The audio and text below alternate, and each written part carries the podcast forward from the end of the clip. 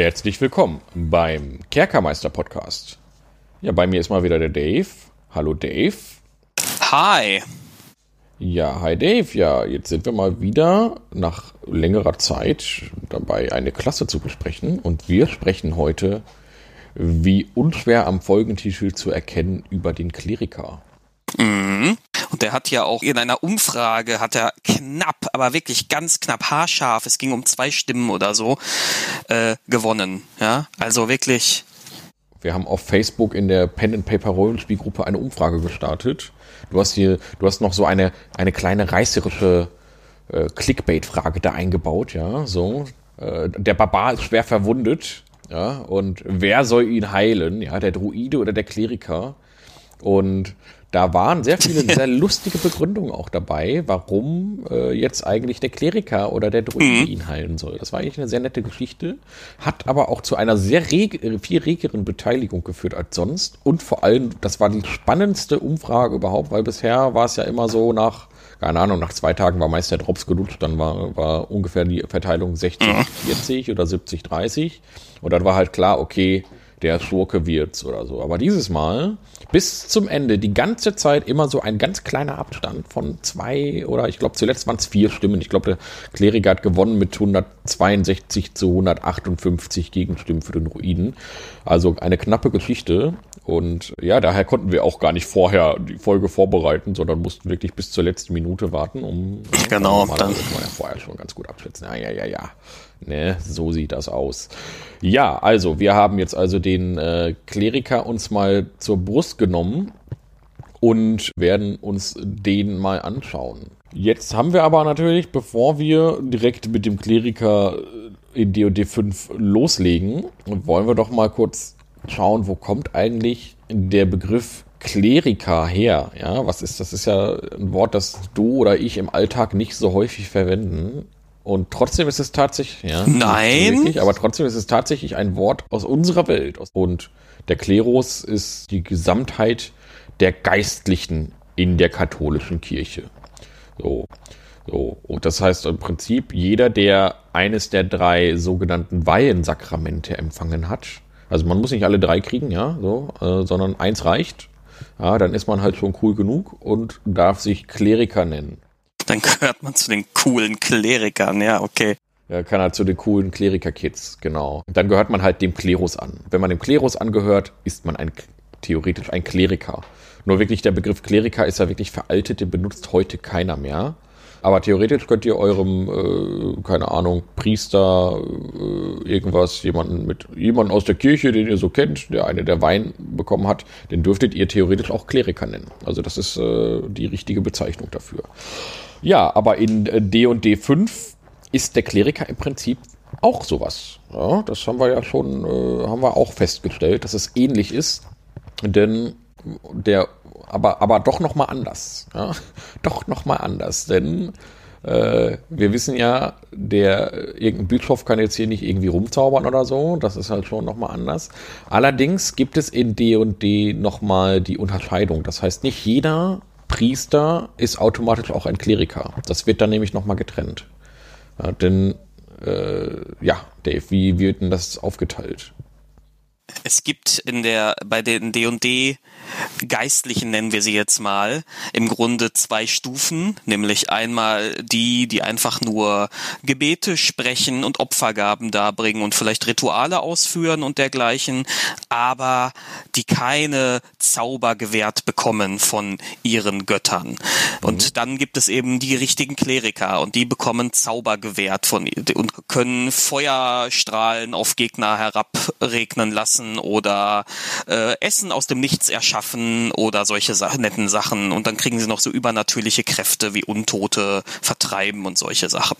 Das ist halt der große Unterschied ähm, zwischen den beiden geistlichen Stufen. Also du kannst natürlich ein Geistlicher sein und für deinen Tempel auch arbeiten, aber so ein richtiger Kleriker bist du erst, wenn du zaubern kannst. Ein Kleriker muss auch nicht immer unbedingt auf Abenteurerreise gehen. Ja, also ein Kleriker kann auch in der, in seinem Tempel rumhängen. Aber wenn man auf Abenteurerreise geht, dann hat man eigentlich auch immer irgendwie eine Mission, einen Grund. Also man geht nicht einfach so, man wird nicht Kleriker und sagt so, Leute, ne, geh mal ein bisschen gucken, was da so los ist, sondern es wird schon ein bisschen so beschrieben, dass der Kleriker einen Auftrag seines Gottes oder seines Tempels hat oder so. Also man hat immer irgendwie einen Auftrag oder ein ganz bestimmtes Ziel.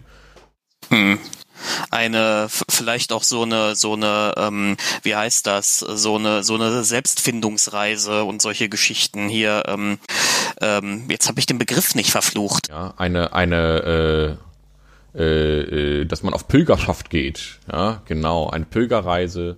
Pilgerreise.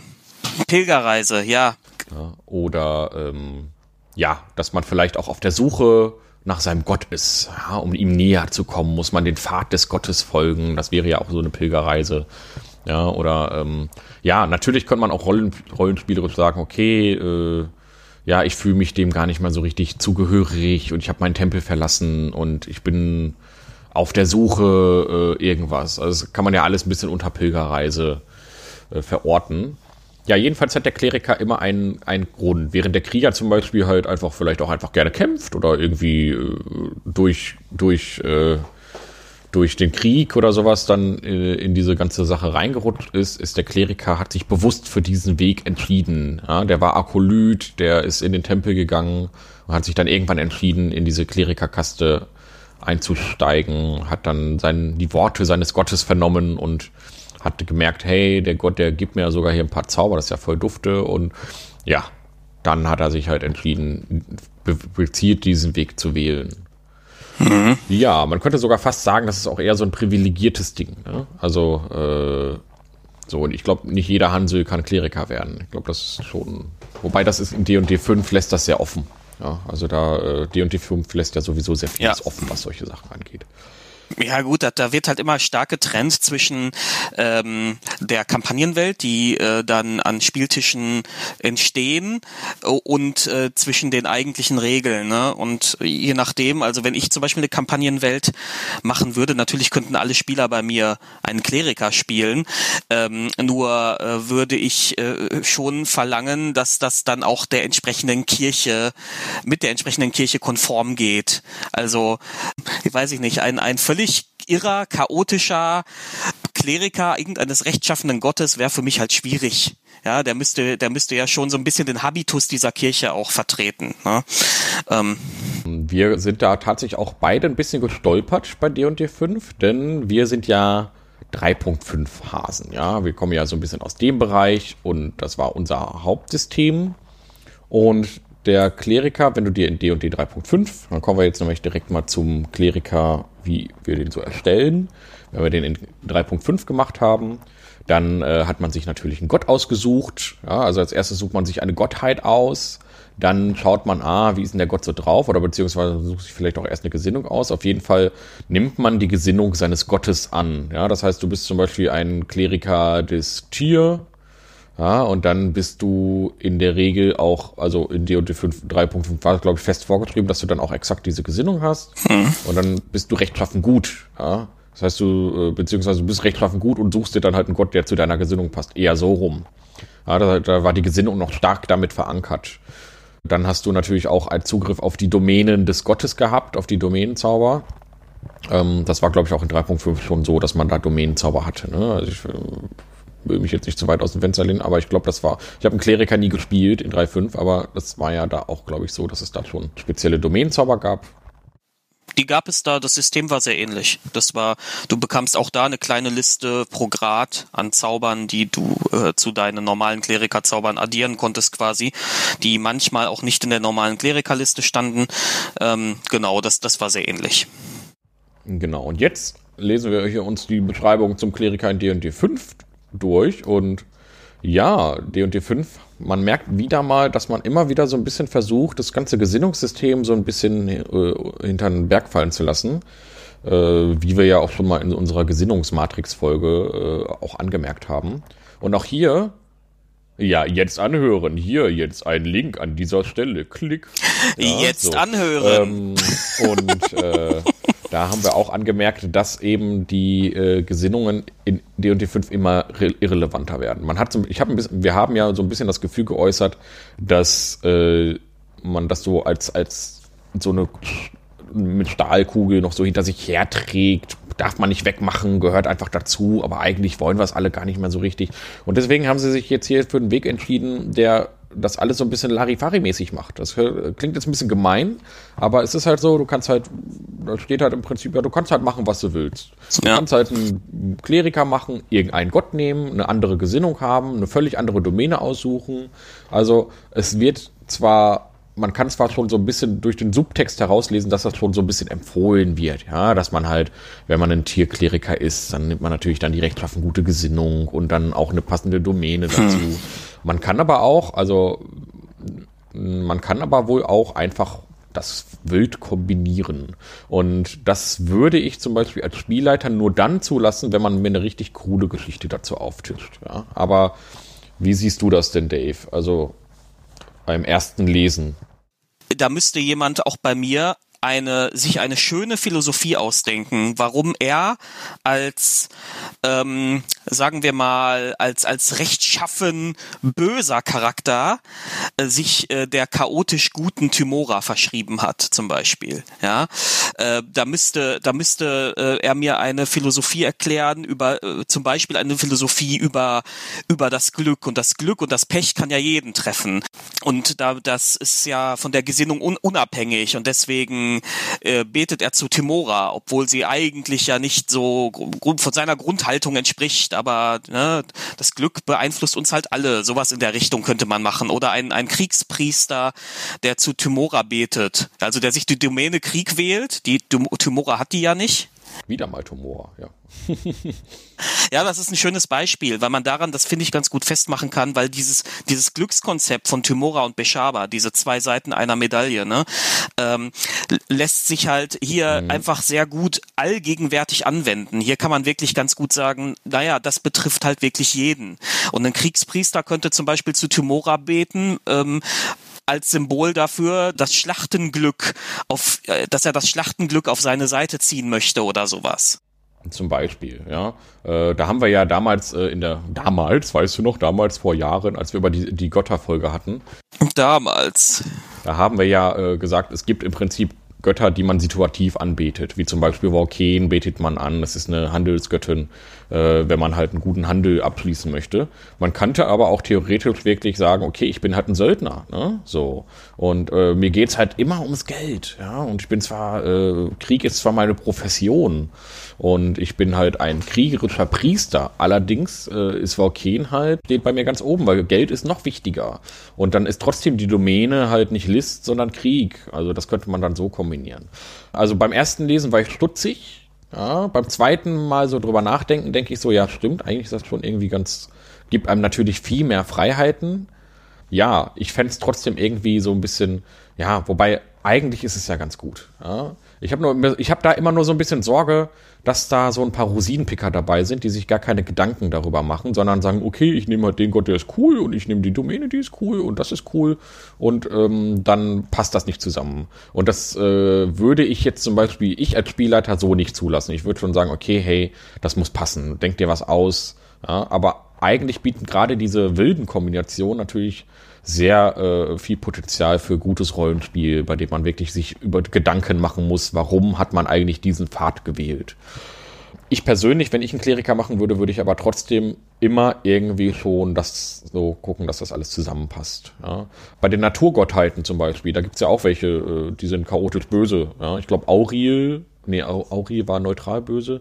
Diese böse äh, Eisgottheit, die könnte man ja auch einfach äh, mit, kann man auch, die würde ich zum Beispiel für jede Gesinnung zulassen. Ja, da würde ich sagen, okay, das ist halt einfach der, der, der Aspekt der Kälte, des Frostes.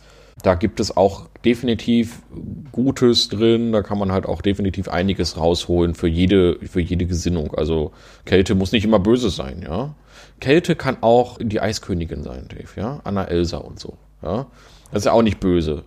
Mit gutem Rollenspiel lässt sich da sehr viel erklären, da lassen sich auch spannende Kombinationen machen, aber ich behaupte trotzdem, dass sie dieses Öffnen, das Öffnen dieses Systems auch ganz bewusst für, gerade auch für die Spieler gemacht haben, die einfach nur so Power Gaming machen wollen, denen das, äh, der Hintergrund ihrer Figuren fast, fast egal ist, also es gibt ja auch diese Spieler, ne, ähm, und die dann einfach sagen, ich wähle halt die ideale Domäne, äh, ganz egal, ob das zu der Gottheit passt, die ich, ich, die mein Charakter anbetet, weil ich möchte halt den perfektesten, stärksten Supercharakter aller Zeiten haben, ja. Ja, also ich, ich würde jetzt gar nicht sagen, dass man das für den Power Gamer gemacht hat, sondern ich glaube, man will einfach so grundsätzlich sagen, hey, wir sind voll das offene, freie System, du kannst machen, was du willst. Und äh, genauso machen sie es ja auch. Also zwar ist zwar, sind zwar die vergessenen Reiche das Hauptsetting, aber in 3.5 war man zum Beispiel noch viel konsequenter in der Art und Weise, wie man, wie man gesagt hat, da war das Hauptsetting noch Greyhawk damals, glaube ich. Das war immer noch so in diesem 3.5-Ding drin. Und dann hat man immer nur Beispiele aus Greyhawk genommen, glaube ich. Und, und hier nimmt man jetzt völlig freie Beispiele. Also, ja, such den Gott aus, Zeus, Loki oder, äh, oder Baal oder so, keine Ahnung. Also da wird halt zum Beispiel auch schon ganz klar gesagt, okay, du kannst halt alles machen, was du möchtest. Das hier ist ein Universalsystem. Und das wird halt auch beim Kleriker nochmal ganz besonders deutlich, äh, wenn man sich das dann halt da alles nochmal anguckt. Und insbesondere, wenn man den Kleriker aus 3.5 ein bisschen im Kopf hat. Ähm, ja, aber was ist denn jetzt grundsätzlich erstmal, Dave? Definieren wir doch mal, was ist ein Kleriker in D&D 5? Was macht der? Was zeichnet ihn aus? Und äh, wie unterscheidet der sich denn jetzt von, keine Ahnung, von einem Paladin zum Beispiel? Wobei wir da ja noch irgendwann mal eine Paladin-Folge machen müssen. Aber ähm, das war immer zum Beispiel so ein Ding, wo einige andere Settings diese Unterscheidung gar nicht machen. Ein Kriegspriester oder ein Paladin sind in äh, anderen Bereichen zum Beispiel sehr ähnlich. Ja, also was ist die Besonderheit beim Kleriker?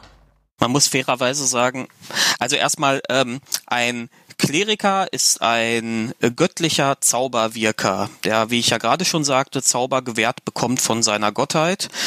Ähm, das Besondere beim Kleriker im Vergleich zu anderen Zauberwirkern ist, dass er häufig, hängt ein bisschen von der Domäne ab, die er wählt, aber häufig schwerere Rüstungen und so, und so tragen kann, ähm, also etwas stärker für den Krieg auch gerüstet sein kann ja, und ihm relativ exklusiv ähm, Heilungszauber und Verbesserungszauber vor allem zustehen, also so so kurzfristige äh, Zauber, die, die die Werte von Leuten erhöhen.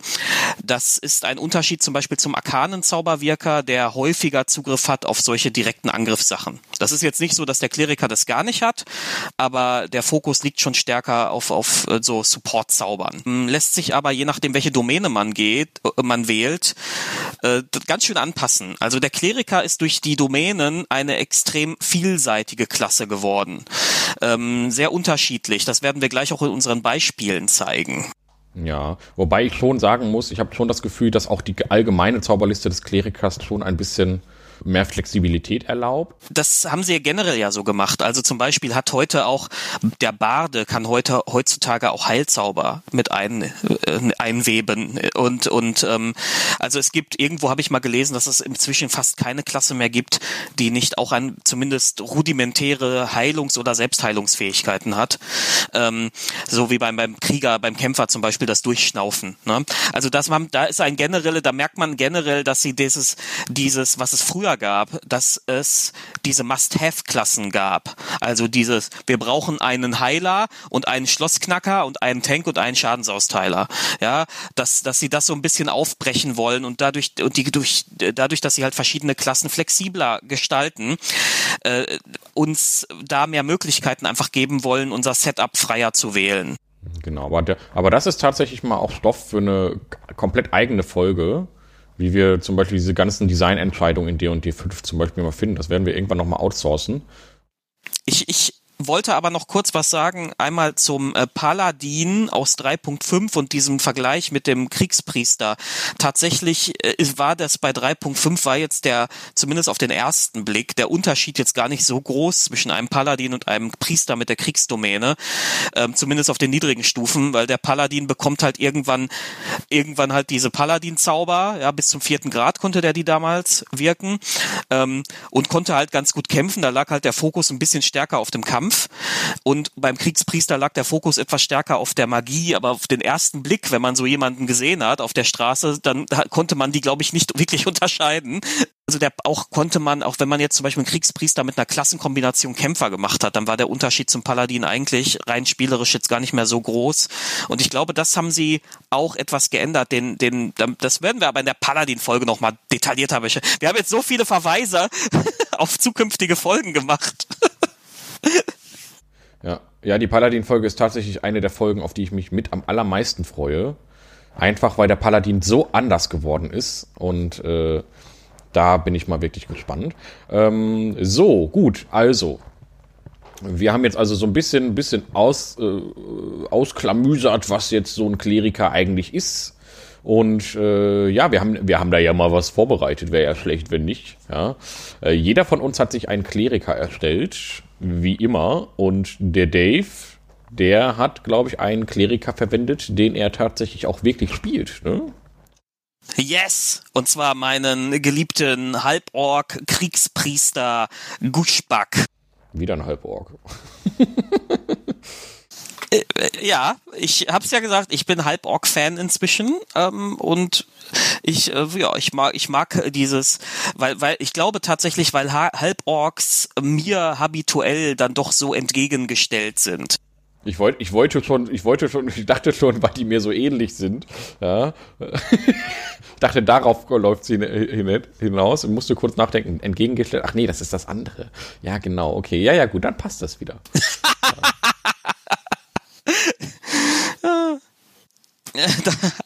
oh, nein, weil, weil äh, ich über ein Halborg kann ich so ein paar Dinge ausspielen, die ich im realen Leben halt so nie machen würde und ähm, so ein bisschen, äh, ein bisschen assiger im Umgang sein und so, ne, einen Gewalthabitus pflegen, ja, alles so Dinge, die ich im realen Leben einfach so schmerzlich vermisse.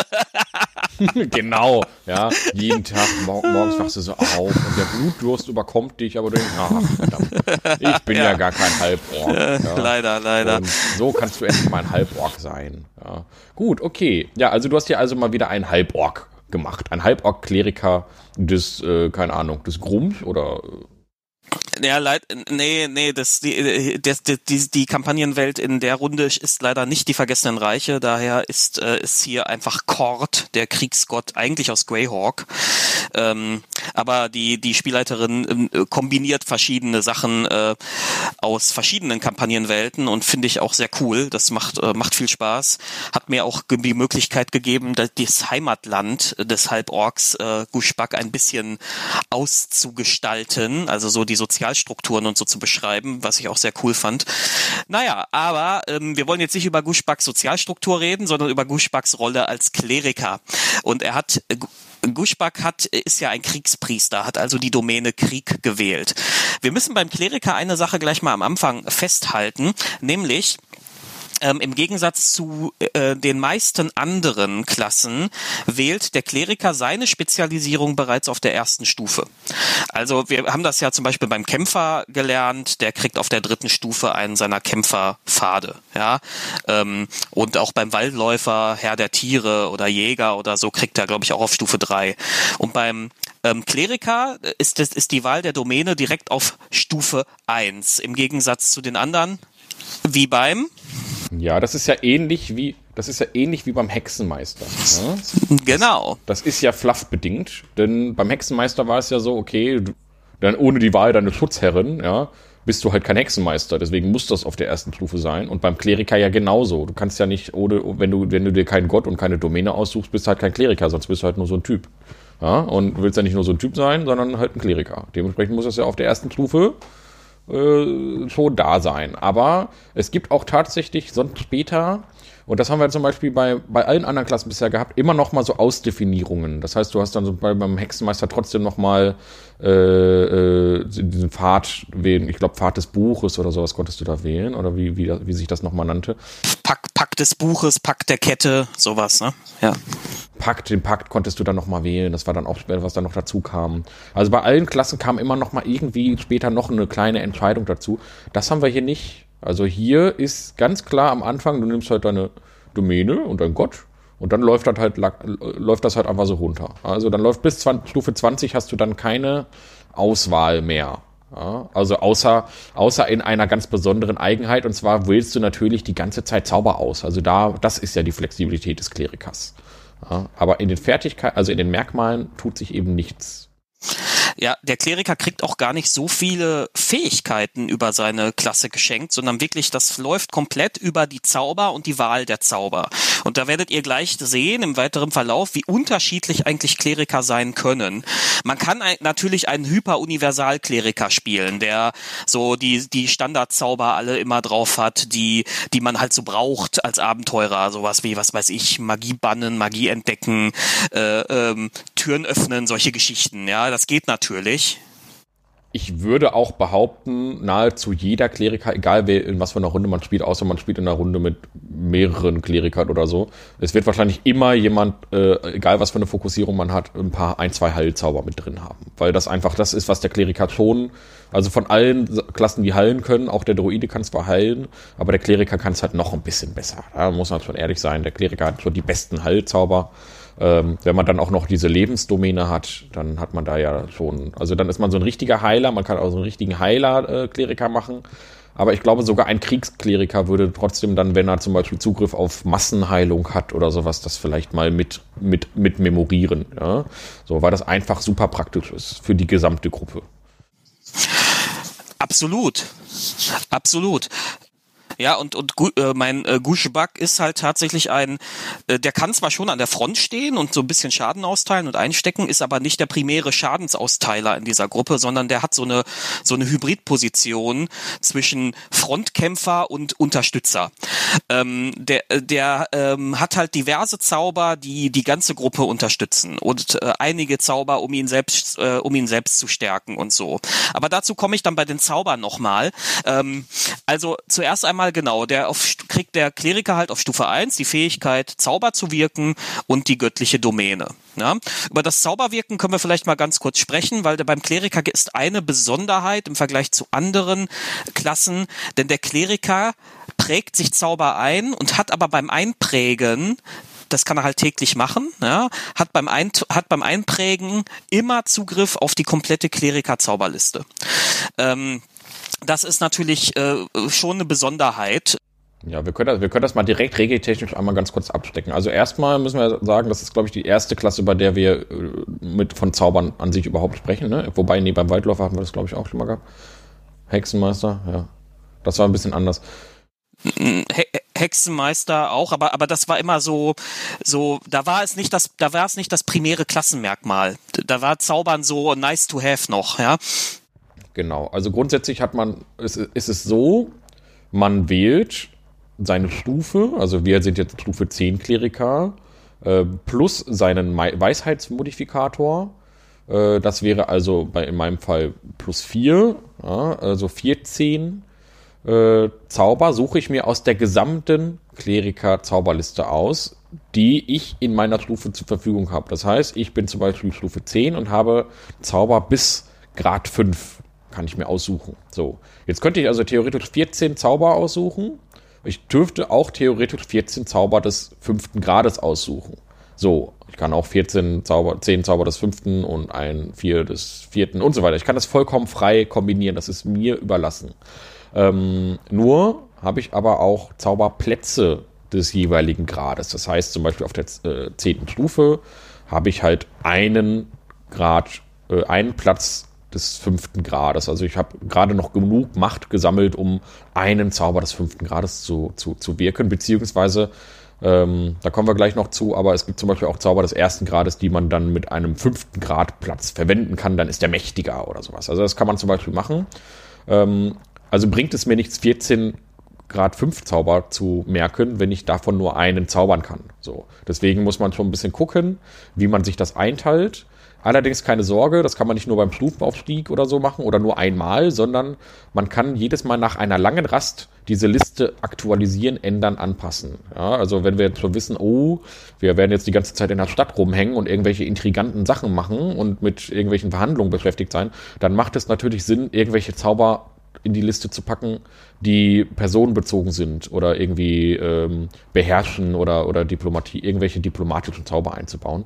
Ähm, wenn man dann in den Dungeon geht, dann bringt es natürlich mehr, dann ordentliche Schadens- und äh, Heilungszauber einzuprägen. So, also das kann man zum Beispiel dann frei anpassen. Da ist der Kleriker sehr flexibel und ähm, ja, so, Punkt. So funktioniert das mit den Zaubern da, und das zeigt halt, der Kleriker ist grundsätzlich als Universalist auch angedacht. Also selbst wenn du einen sehr spezialisierten Kleriker wie ich jetzt spielst, der halt stark auf dieses Kriegsding geht, hat er immer die Option, durch seine Zauber ein, ein sehr universeller Gruppenunterstützer zu sein.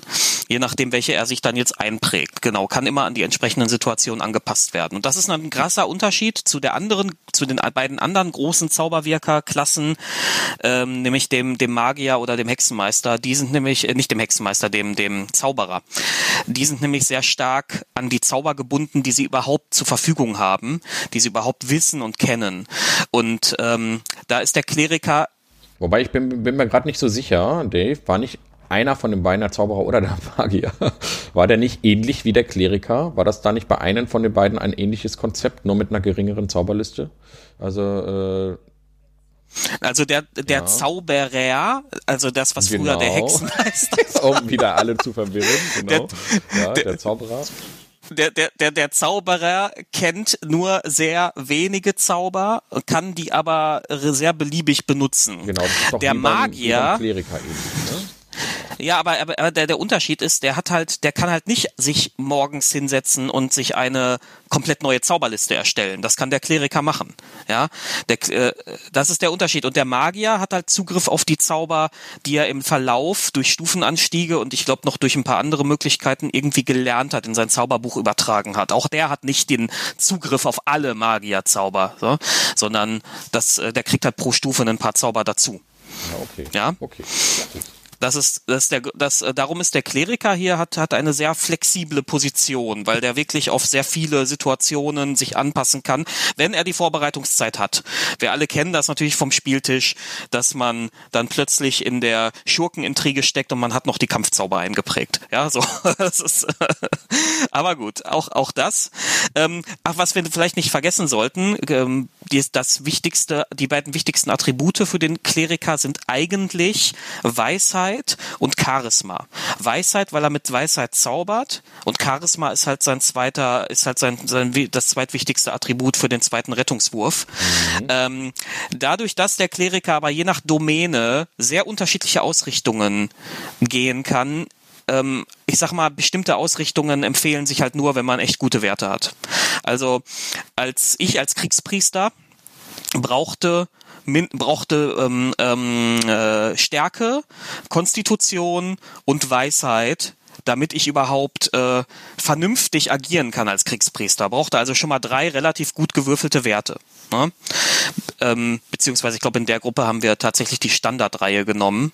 Ähm, ja, aber deshalb habe ich zum Beispiel auch auch auch nicht nur aus Fluffgründen, sondern auch hier einfach mal aus Logikgründen den Halborg gewählt, weil der mir nämlich, dann konnte ich nämlich meinen höchsten Wert so auf Weisheit setzen und einen mittelhohen Wert auf Stärke, weil der Halborg nochmal durch Stärke plus zwei kriegt. Weißt ja. du so? Ja, also ähm, es empfiehlt sich eigentlich, also jetzt mal so aus rein Balancing-Gründen empfiehlt es sich schon, immer die Standardreihe zu nehmen.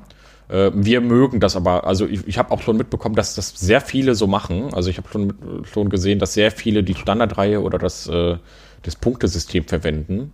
Und äh, dieses klassische Attribute auswürfeln, so wie wir das immer noch machen, das scheint gar nicht mehr so verbreitet zu sein. Das macht mir aber halt am meisten Spaß. Ja? Und ähm, eigentlich ist es, eigentlich ist es am, am sinnvollsten, wenn man Attribute würfelt, können wir mal kurz einen kleinen Exkurs machen. Eigentlich wäre es am sinnvollsten, erst die Attribute zu würfeln und dann sich eine Klasse auszusuchen.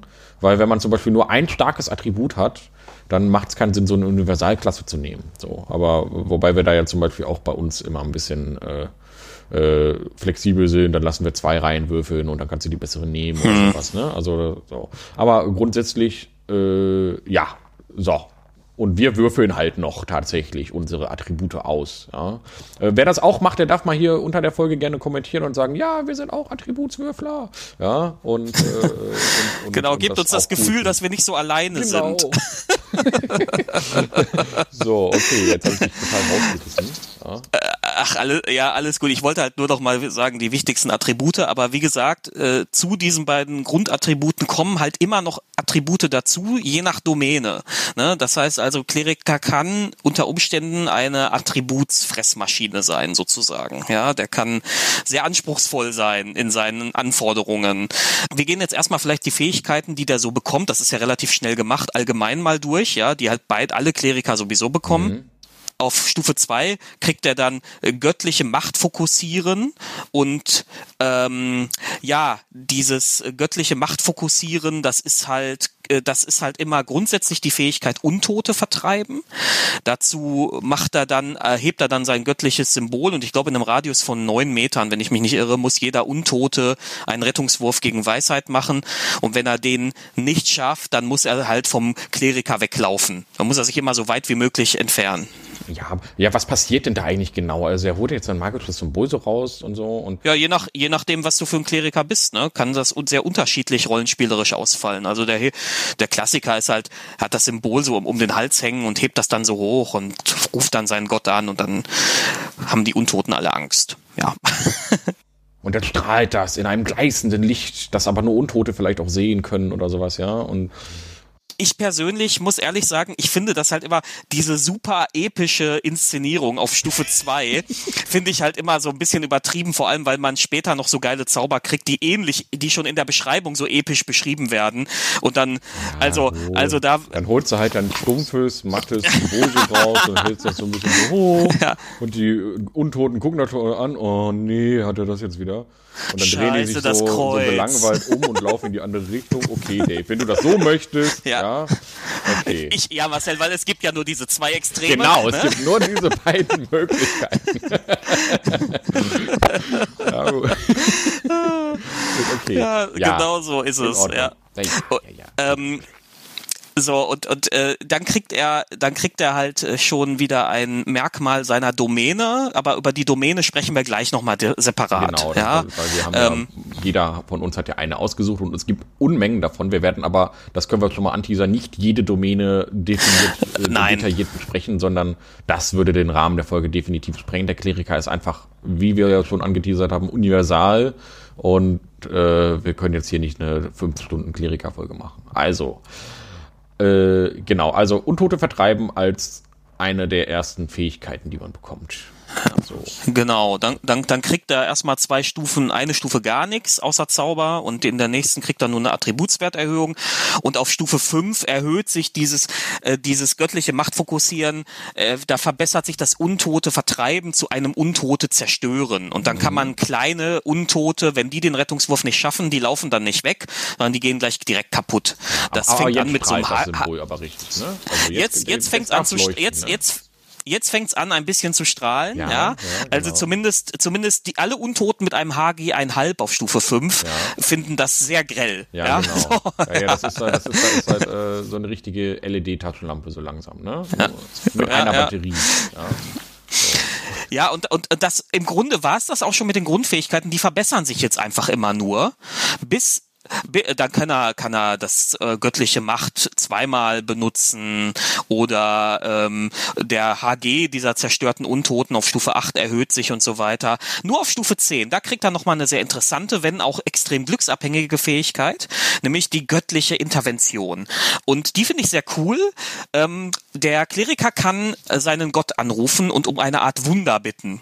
Da muss er halt, das muss man, das ist ein sehr rollenspielerisches Ding. Da muss man auch so ein bisschen mit dem Spielleiter abchecken, was geht und was geht nicht. Ja, ja da steht sogar ähm, Beschreibe tatsächlich, ne, was du so ersuchst und sowas. Genau. Ne? Also formulieren. Also ja. ich, ich muss ehrlich sagen, also wenn ich, wenn, wenn jetzt mein, wenn jetzt Spieler bei mir so, ein Spieler bei mir sowas machen würde wie, äh, ja, ich, ich möchte, dass diese riesige Stadt dort im Erdboden versinkt, dann würde ich halt sagen, äh, nein. Ja, so, ja also egal also wie gut du das jetzt würfelst. Äh, man muss schon seine Grenzen kennen, ne? Genau. Ja, also, also ich sag mal, man kann, ich würde erstmal, außer vielleicht in bestimmten Sonderfällen, ja, ähm, wenn zum Beispiel, äh, wenn, keine Ahnung, ähm, die Abenteurergruppe verliert gerade mega krass und das ist, es sieht, es wirkt alles hoffnungslos und verloren und der Priester beschwört seine göttliche Intervention und sagt, ich möchte jetzt ähm, einen Massenwiederbeleben auf diese Armee, auf unsere Armee wirken, die jetzt kurz, wo die alle kurz vorm Abnippeln sind. Okay, dann würde ich mir das überlegen. Das ist halt extrem situativ, extrem situativ.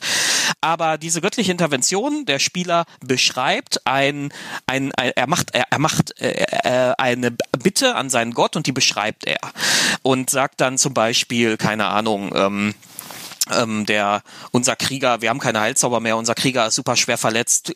Großer Gott, bitte heile unseren Krieger, ja, meinetwegen. So. Mhm. Und ähm, dann muss er würfeln mit einem W100 und wenn er seine Stufe unterwürfelt, auf Stufe 10 ist das halt 90% Fehlschlagchance, ja, ne? So. Aber, aber wenn er seine Stufe unterwürfelt, dann wird ihm dieses kleine Wunder gewährt. Ne? Mhm. Ist eine extrem rollenspielerische Fähigkeit, wie gesagt, ich das äh, auch extrem situativ. Ich würde halt als Spielleiter immer Einzelfallentscheidungen äh, hier gelten lassen, ähm, was hier äh, wann was angemessen ist. Und ich würde tatsächlich auch als Spieler, als Spielleiter ähm, auch so eine Art Missbrauchs, äh, Missbrauch hier, äh, dem würde ich vorbeugen, weil es gibt, dass man kann das, wenn das dieses kleine, diese kleine Wunder bitte nicht wirkt, kann man die wirklich nach jeder Rast wieder machen, nach nee, jeder langen man, Rast. Achso, ja genau, wenn die nicht wirkt. Aber wenn sie wirkt. Wenn die nicht wirkt, dann sieben Tage lang nicht. Ja, aber ich, ich würde halt tatsächlich dem Spieler nahelegen wenigstens, dass er jetzt nicht jedes Mal eine göttliche Intervention macht, weil sein Butterbrot auf, auf die Erde gefallen ist oder sowas, ja. Also. Wobei ja, das so schon ganz geil wäre, so. Tier, bitte, die Marmelade mit der Seite nach oben, bitte. Ja, ähm. Das wäre so herrlich, ja. ja. Aber jetzt kommt der Knaller. Jetzt kommt der Knaller. Ja. Auf der Stufe 20 gelingt das immer. Da brauchst du nicht mehr würfeln. Ja. Wobei man natürlich immer sagen muss, auf Stufe 20 ist das Spiel eigentlich ja auch vorbei. Ja, es gibt ja keine Stufe 21 hm, ja. mehr. Also da äh, können die sich alle austoben. Und trotzdem finde ich, das ist mit die mächtigste Stufe 20 Fähigkeit überhaupt. Das ist schon extrem mächtig. Also von allen Sachen, die es so gibt, ja, im Prinzip ist, kann er damit ja alles machen, was alle anderen auf Stufe 20 wollen, wenn er seinen Gott drum bittet, ja. So, und äh, da ist er wirklich äh, überragend stark. Aber auf Stufe 20 ist halt jeder überragend stark. Deswegen ne, ist das fast nur angemessen, ja, dass man dann sowas, äh, weil wenn man ein Stufe 20 Kleriker ist, dann hört der Gott halt einem auch wirklich zu. Ne? So, ja, ist, dann ist man einer der mächtigsten Diener seiner Gottheit. Aber jetzt stell dir mal vor, Du bist ein Priester des Tyrannos, meinetwegen, ja, des Bane. Bane heißt da ja jetzt, glaube ich, offiziell wieder. Ne? Ähm, und du möchtest Tyrannos Platz einnehmen. Und dann sagst du, hey, göttliche Intervention, Tyrannos, du bist jetzt mal tot und ich übernehme deinen Platz. Und dann muss der dir das gewähren, ja, auf Stufe 20. ja, zum Beispiel. Ja, aber da kann der Spielleiter ja immer noch entscheiden, in welcher Art und Weise ja. diese göttliche Intervention gelingt. Ja. Und deswegen, das ist das, was ich meinte, diese Fähigkeit braucht ein bisschen, die muss ein bisschen eingegrenzt werden äh, durch den, also klar, natürlich, wenn, wenn ihr da draußen, wenn ihr eine Runde spielt, so eine Laissez-faire-Runde, jeder kann machen, was er will, spielt ruhig so weiter, ja, das geht mich überhaupt nichts an. Aber ähm, ich würde sagen, in, an den meisten Spieltischen muss man diese Fähigkeit ein bisschen eingrenzen und sehr situativ entscheiden, ist das jetzt angemessen oder nicht. Ich glaube, diese Fähigkeit kann für den größten Zank am Spieltisch sorgen, ja, weil wenn der Spielleiter ja. halt das ist so ein richtiges Ding, so was man auch nutzen kann für Spielleiter gegen Spieler. Also der Spieler wünscht sich was und der Spielleiter überlegt sich, dass wir das so scheiße wie möglich auslegt. Ja, und äh, da am Ende vielleicht sogar noch ein Nachteil durch entsteht kann ich mir richtig vorstellen, wie da so ein paar gehässige Spielleiter sich richtig richtigen Spaß ja. draus machen. Oder äh, dann, dann ja. ich habe ein gutes Beispiel. Dann ist die, dann ist die Marmelade zwar wieder oben, aber es ist jetzt Kirschmarmelade und nicht mehr Erdbeer. Ja, ja so. zum Beispiel. Ich nehme ich nehme mal ein Beispiel aus dem richtigen Leben. ja aus dem richtigen D&D-Leben, muss ich hinzufügen. Ja, ja, man will über die Brücke und es ist ein reißender Fluss und dann bittet man um eine göttliche Intervention, dass der dass das Wasser doch bitte versiegt, damit wir die Brücke über, damit wir den Fluss überqueren können.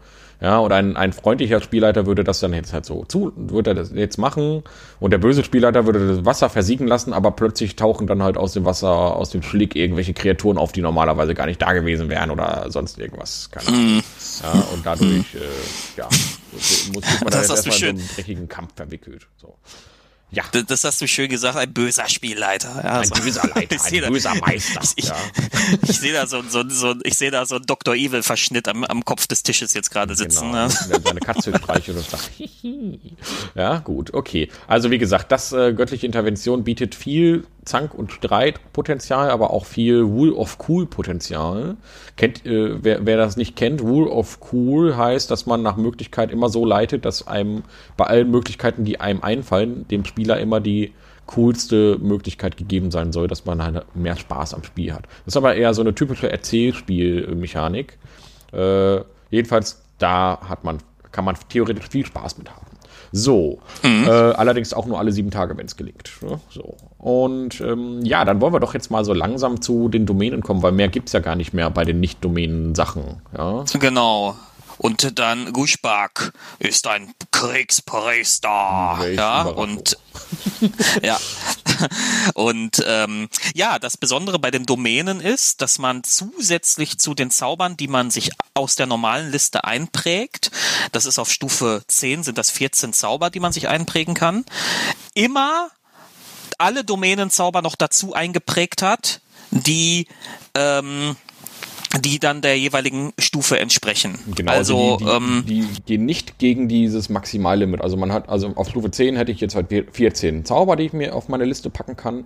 Aber auf Stufe 10 habe ich auch insgesamt, äh, ja, auf Stufe 10 hat man dann auch alle Domänenzauber, die es dann halt auch noch gibt, weil die Domänenzauber kriegt man tatsächlich nur bis Stufe 9 und danach hat man alle. Mhm. Und das sind dann nochmal 10 Zauber obendrauf, ja. Das ist ja ein einzigartiges, äh, äh, einzigartiges Paket, was man hier geschnürt bekommt. Da will man doch direkt zugreifen. Also 14 Zauber plus nochmal 10 obendrauf sind 24 Zauber auf der 14, auf der 10. Stufe und äh, beziehungsweise je nach Attribut natürlich mehr oder weniger. Aber das ist natürlich schon ne, ein einziges artiges äh, Angebot, Dave. Ja. So. Genau, das ja. ist äh, so, einzig, einzig, so einzigartig, dass jede Domäne es hat. Ja, genau, so einzigartig. ja. ja. Ähm, und da äh, da sieht man aber dann schon äh, bei den unterschiedlichen Domänen sehr stark die unterschiedliche Ausrichtung. Also die Kriegsdomäne hat zum Beispiel so Zauber wie Schild des Glaubens oder den Mantel des Kreuzfahrers oder Steinhaut. Also so Zauber, mit denen er sich selbst oder die Gruppe verstärkt ähm, im Kampf, äh, im Kampf äh, zuverlässiger und und äh, effektiver macht. Ja, die die schützend oder eben auch offensiv wirken können. Äh, ein offensiver Zauber, so richtig offensiv ist dabei, nämlich der Flammen Einschlag. Das ist ja diese berühmte Flammensäule, die vom Himmel kommt. Na, so ein ganz berühmter mhm. Klerikerzauber. Äh, und aber ansonsten wirklich ganz viele solche Selbstbuff- oder Gruppenbuff-Zauber. Ja? Ähm, auf der Stufe 1 kriegt der Kriegspriester die Fähigkeit, äh, mit Kriegswaffen und schweren Rüstungen umgehen zu können. Das heißt, er kann also, ähm, er hat, kann potenziell mit denselben Waffen umgehen wie ein äh, Krieger äh, wie ein Kämpfer. Ich sage immer Krieger. Warum sage ich immer Krieger? So. Ja, weil du die Domäne des Krieges hast. Ja? Nee, das ist mir schon mehrfach aufgefallen. Immer wenn ich den Kämpfer meine, sage ich Krieger. Warum? Das passiert öfter. Äh, muss ich mir halt abgewöhnen. So.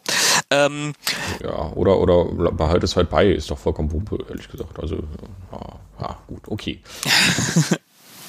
Und dann hat er eine Besonderheit, die ist auf den ersten Stufen, glaube ich, sehr mächtig, später im Vergleich zu Kämpfern nicht mehr ganz so mächtig. Der kann nämlich als Bonusaktion einen zweiten Angriff ausführen und zwar so, so oft wie, ähm, wie sein Weisheitsmodifikator. Also wenn er einen Weisheitsmodifikator von plus drei hat, kann er dreimal bis zur nächsten Rast zweimal angreifen pro Runde. Und das äh, ist natürlich schon. Ach so, also man kann das dreimal, man hat quasi so drei Punkte für den Tag, ja. Genau. Bis zur nächsten langen Rast oder was? Oder bis zur kurzen Rast? Ähm, langen Rast. Bis zur langen Rast. Okay. Nach also einen Tag lang kann man also kann man also drei Punkte aufwenden, um ein zweites Mal zuzuschlagen. Mhm, okay. Genau. Ja, cool. So, und dann hatte ich ja gerade gesagt, ähm, dieses, es gibt ja diese Fähigkeit göttliche Macht fokussieren, die ja immer das Untote vertreiben schon mitbringt. Aber hier für die jeweilige Domäne gibt es dann immer noch mal besondere, eine besondere zweite Fähigkeit. Das heißt, anstatt einmal am Tag Untote zu vertreiben, kann ich diese andere Fähigkeit benutzen. Und das ist beim äh, Kriegspriester der geführte Schlag. Und zwar ähm, kann ich ähm, ja meinen Gott anrufen, ähm, damit er mir plus 10 auf meinen Wurf gewährt. Ähm, das Coole ist, dass ich diese Entscheidung, also, also auf meinen Angriffswurf, ja. Ähm, das Coole ist, dass ich diese Entscheidung treffen kann, nachdem ich schon gesehen habe, was ich gewürfelt habe. Das heißt, ich würfel und habe nur eine 3 und dann denke ich, ah, das ist ein bisschen wenig, ja. Mit der 3 und meinem irgendwie meinem plus 5 Dings komme ich nur auf 8, damit treffe ich nicht. Aber wenn ich die plus 10 nochmal drauf kriege, treffe ich wahrscheinlich. Ja, so. Und dann. Ja, ja. Da kann man, da kann man dann, das kann man aber wirklich äh, am Anfang nur einmal pro Rast, später glaube ich zweimal Aporast machen. Das ist also wirklich nicht so doll, aber kann natürlich äh, in, in, richtig eingesetzt äh, entscheidend sein. Ja, also grundsätzlich, wenn man diese beiden Sachen so kombiniert, ja, dann kann man, wenn man sich das alles so für den Endboss aufhebt, ja, für 1000 Zahn, ja, dann kann man äh, all das für diesen Kampf aufsparen und dann hat man natürlich einen ordentlichen Wumms. Ja. Da kann man wirklich sein, sein Output, Entschuldigung, da kann man seinen Output für kurze Zeit, also man kann sich zu, für kurze Zeit zu so einer Kampfmaschine machen. Okay, Dave. Äh, und was gibt's noch so für göttliche Macht, Fokussieren, Fähigkeiten? Gibt's da noch was? Ja, sicher. Auf der sechsten Stufe kann ich im Grunde dasselbe, was ich schon bei mir selbst als Kleriker anwenden kann, auf andere übertragen. Das heißt, mein, mein kämpfender Kamerad, oh, das war eine Alliteration, wenn mein kämpfender Kamerad äh, seinen Angriffswurf böse verpatzt, kann ich ihm diese plus zehn verleihen. Dann sage ich, Gott, warum lässt du ihn nicht treffen? Und dann äh, trifft er vielleicht doch. Ja, so. ja, Okay, ja, das ist doch äh, echt nicht schlecht. Also ja. ja, ja, also das ist, man, man kann sich selbst und die Gruppe wirklich erheblich effektiver machen. Man muss es halt nur gut timen. Gerade diese Fähigkeiten sind halt sehr begrenzt ne, ähm, in der Anwendung. Ja, und auf der achten äh, Stufe gibt's dann noch den göttlichen Schlag. Und da kann man sich dann einen W8 zusätzlichen Schaden äh, geben. Also man kann, wenn man zuschlägt, macht man noch einen W8 extra Schaden. Und auf der 14. Stufe sogar zwei W8. Ähm, Genau. Jetzt kann ich ja mal eben noch die, die eine Sache für die auf der 17. Stufe sagen, weil äh, das, der kriegt halt darüber hinaus nur noch eine Fähigkeit, nämlich die Verkörperung der Schlacht. Und dann kriegt man nämlich auf Stufe 17 Resistenz gegen Wucht, Stich und Hiebschaden von nicht magischen Waffen, was ja auch schon mal ganz nett ist. Ja, so. Ja, das, das ist im Grunde schon das an Fähigkeiten. Also man merkt, ähm, bei den anderen Klassen haben wir an den Fähigkeiten, reden wir viel länger drüber, aber der, der Kleriker ist halt gar nicht so sehr auf, nur auf seine Fähigkeiten äh, begrenzt, sondern die große Stärke des Klerikers kommt ja aus seinen Zaubern. Genau, aber über die Zauber reden wir vielleicht gleich beide im Wechsel. Jetzt können wir ja mal ganz kurz meinen anreißen und dann reden wir beide mal darüber, welche Zauber wir uns so ausgewählt haben. Oder möchtest du lieber jetzt direkt deine Zauber dranhängen? Nee, mach mal. Ähm, äh, erzähl, erzähl mal von deiner Domäne. Was hast du denn wieder? Ich bin ja aber ganz gespannt. ah, ja, ja.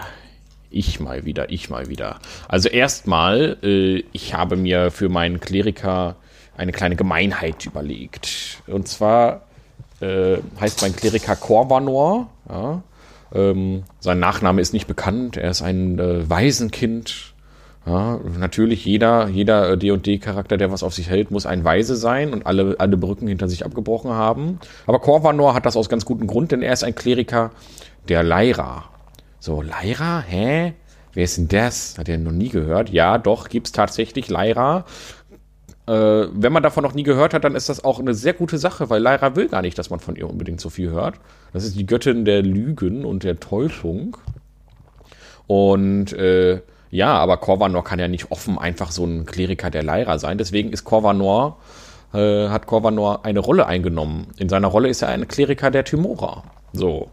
Und äh, das passt ja ganz gut. Timora, die Göttin des Glücks. Ja, er ist also so ein kleiner Glücksspieler, so ein Fingerhut-Tricksspieler, was habe ich da gesagt? Äh, hier äh, äh, Hütchen, Hütchenspieler. Hütchenspieler, ne, nicht Fingerhutspieler, so ein Unsinn, ja, so, also ein, so ein, so ein, so ein kleiner Trickbetrüger, aber immer unter dem Deckmantel der Timora. Er bietet das Glücksspiel an, aber eigentlich verarscht er alle und ist halt so ein kleiner, kleiner Schurke. Ähm, ich habe ihm auch einen passenden Hintergrund gegeben, denn er hat den Hintergrund Scharlatan. Und da hat er das Merkmal falsche Identität bekommen, bei dem er sich quasi diese Identität als Zweitidentität komplett mit allen bürokratischen Unterlagen, die man dazu braucht, angedichtet hat. Aber im Geheim ist er halt dieser eigentlich ein Kleriker der Leira. Ja, und dient im Prinzip der Leira, indem er die ganze Zeit diese Täuschung aufrechterhält. Denn Leira liebt nichts anderes als, liebt nichts mehr als Täuschung und Lügen. So, und äh, das ist so das Charakterkonzept dahinter. Ja, jedenfalls äh, hat er dann dementsprechend auch die Domäne der List. Das passt ja ganz gut dazu. Und ähm, wir haben ja schon jetzt über die normalen Kleriker-Sachen so gesprochen. Und der Korvanor, der in seiner echten Rolle, äh, in seiner, in, der in seiner äh, ähm, Spielerrolle halt eigentlich äh, Ismael Ramirez heißt. Ja, also er tut so, als würde er so heißen, als wäre er halt so ein, ach, so ein, so ein äh, Hütchenspieler aus dem, äh, aus dem Süden von, von den vergessenen Reichen und so und bringt das Glück und so. Heißt halt eigentlich in Wirklichkeit Corvanor. Wenn ich den halt spielen würde in einer Runde, würde ich den halt niemals mit seinem echten Namen veröffentlichen, sondern dann ist er halt die ganze Zeit Ismail. Also genau das, was ich halt total gerne auch rollenspielerisch umsetze, das ist so mein Ding.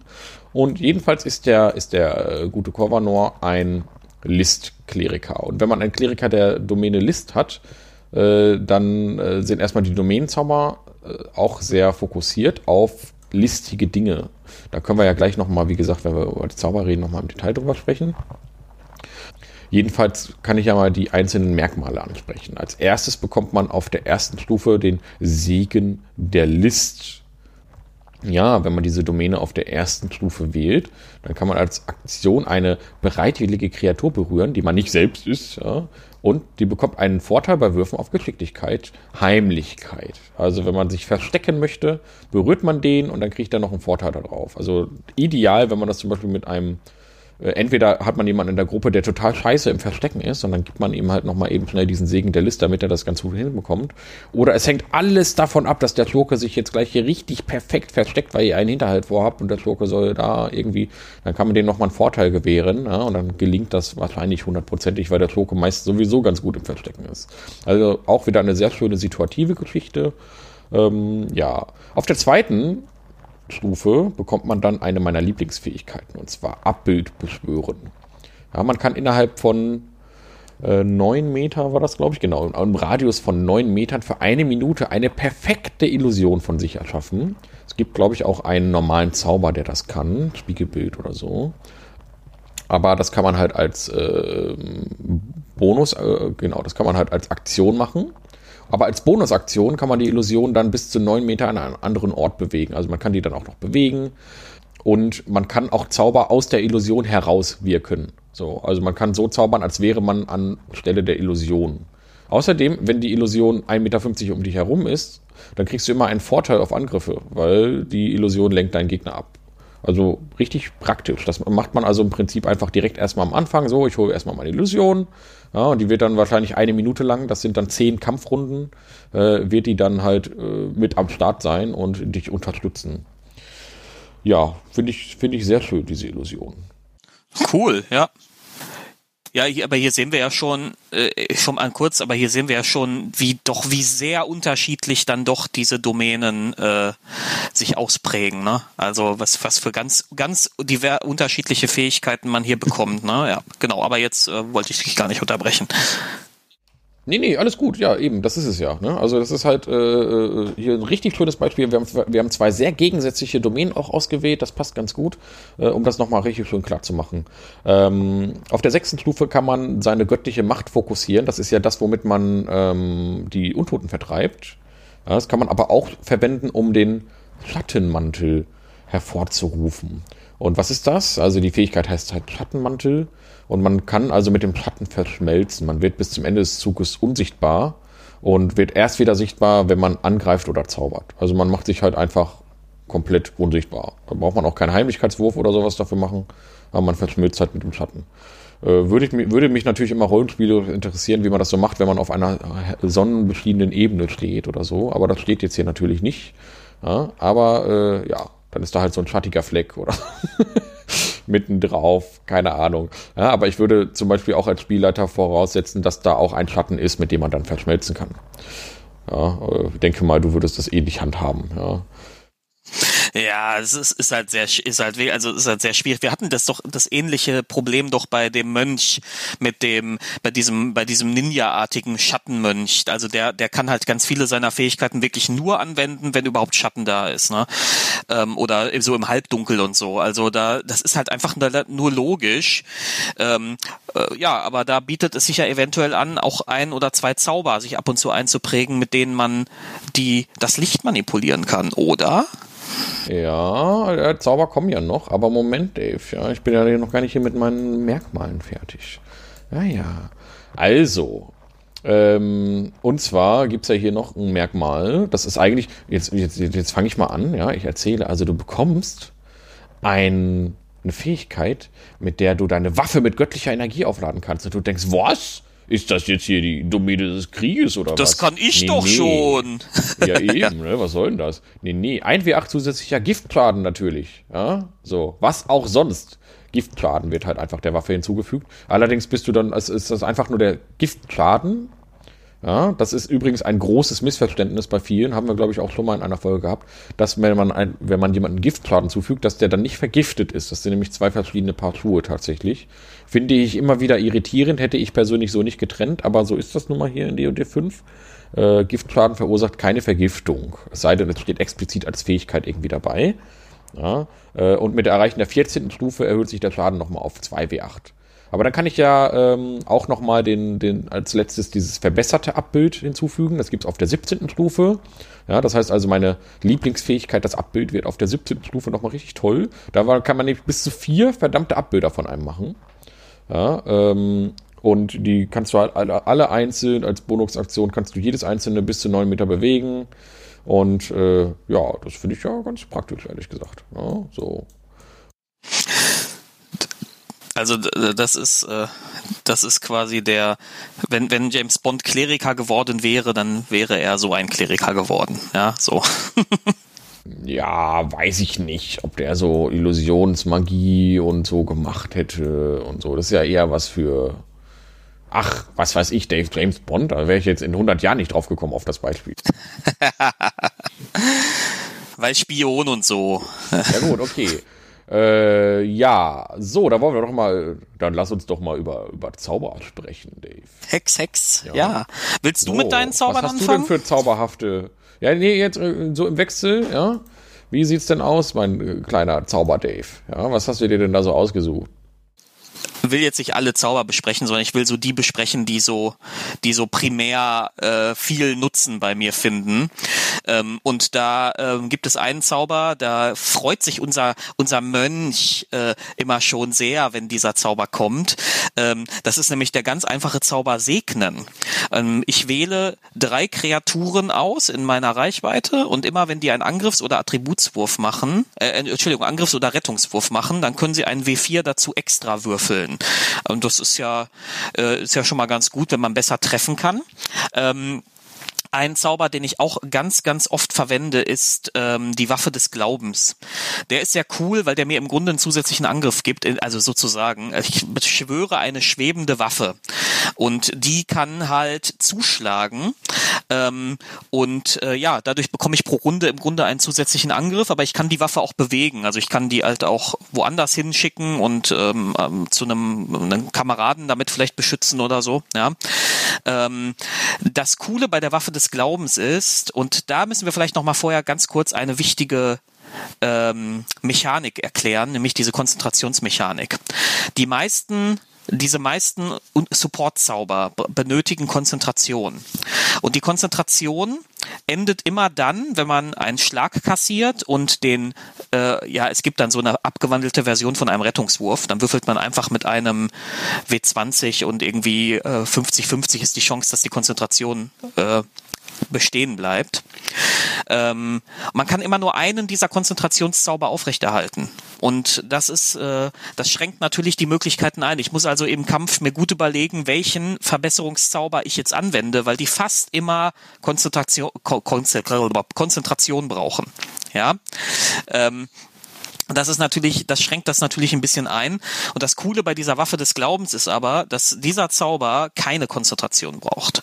Das heißt, der bleibt einfach bestehen, irgendwie zehn Runden oder so, dann verschwindet die Waffe und ich kann die, ich, ich kann halt meine Bonusaktion dazu verwenden, die Waffe hin und her zu steuern. Ja, ähm, das ist das ist schon ist schon ein ganz cooler Zauber, ja, weil man halt nett netten Extraschaden austeilt. Ja, und der Zauber aber, der das große Highlight in meiner Gruppe immer ist, wo in der Gruppe, wo Guschback mitkämpft, das ist der Mantel des Kreuzfahrers. Oder ich glaube, äh, richtig übersetzt ist es Kreuzfahrermantel. Aber ich finde, Mantel des Kreuzfahrers klingt einfach schöner, ja. Der gibt allen um, um, äh, umliegenden äh, Kameraden ähm, einen W4 gleißenden Schaden, haben sie es übersetzt. Radiant Damage halt. Gleißenden Schaden bei jedem Angriff extra. Und da kannst du dann merken, wenn ich diesen Zauber beschwöre, dann kann man die Glück Glückshormone, die unser Mönch äh, abgibt, förmlich riechen. Ja, weil er mit seinen, er mit seinen zig Angriffen pro Runde kriegt auf jeden dieser Angriffe nochmal diesen W4 extra, den er, den er Schaden macht. Äh, das, da haut der richtig Damage raus. Also das, äh, und äh, da unterstützen sich äh, der, äh, hier mein Kriegspriester und dieser Multi-Attack-Mönch super. Ja, das ist, das ist mega cool. Ähm, äh, ja, auf Stufe, auf Grad 5 hätte ich dann halt noch einen ganz simplen Zauber, nämlich den Flammenschlag, den ich häufiger verwenden würde. Ja, einfach diese Flammensäule aus dem Himmel.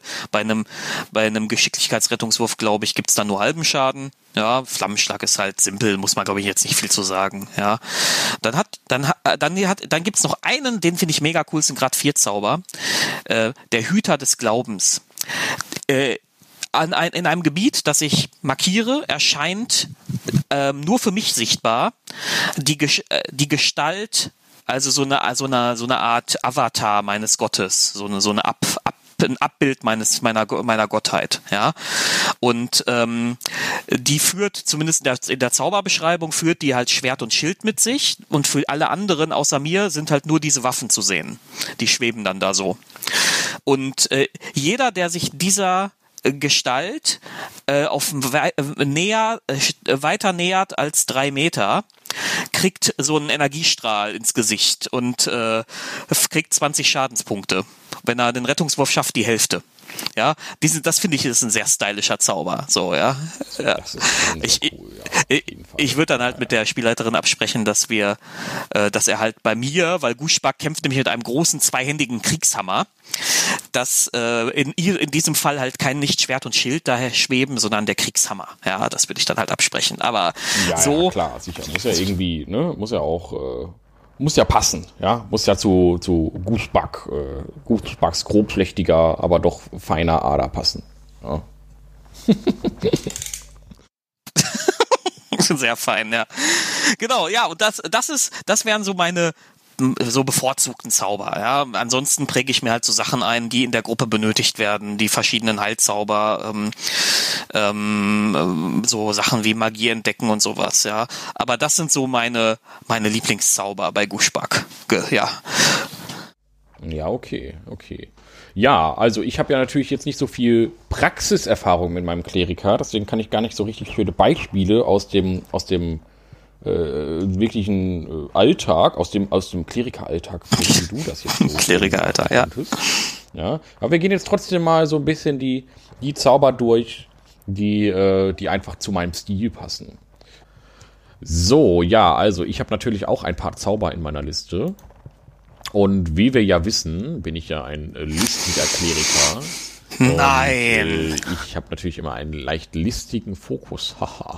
äh, ja, also ähm, ich würde natürlich in den meisten Spielsituationen so etwas wie eine Selbstverkleidung wirken. Denn ich bin zwar schon eine äh, ich, ich, ich habe zwar schon eine Scheinidentität, aber Selbstverkleidung ist so cool, denn ich kann da halt eine kleine Illusion erschaffen und ich kann mein Äußeres komplett verändern. Also Natürlich darf ich, äh, muss ich meine Grundstatur beibehalten. Also ich bin immer noch ein äh, zweibeiniger, zweiarmiger Humanoid. Aber ich kann mich halt dicker oder dünner machen. Ich kann mein Gesicht verändern.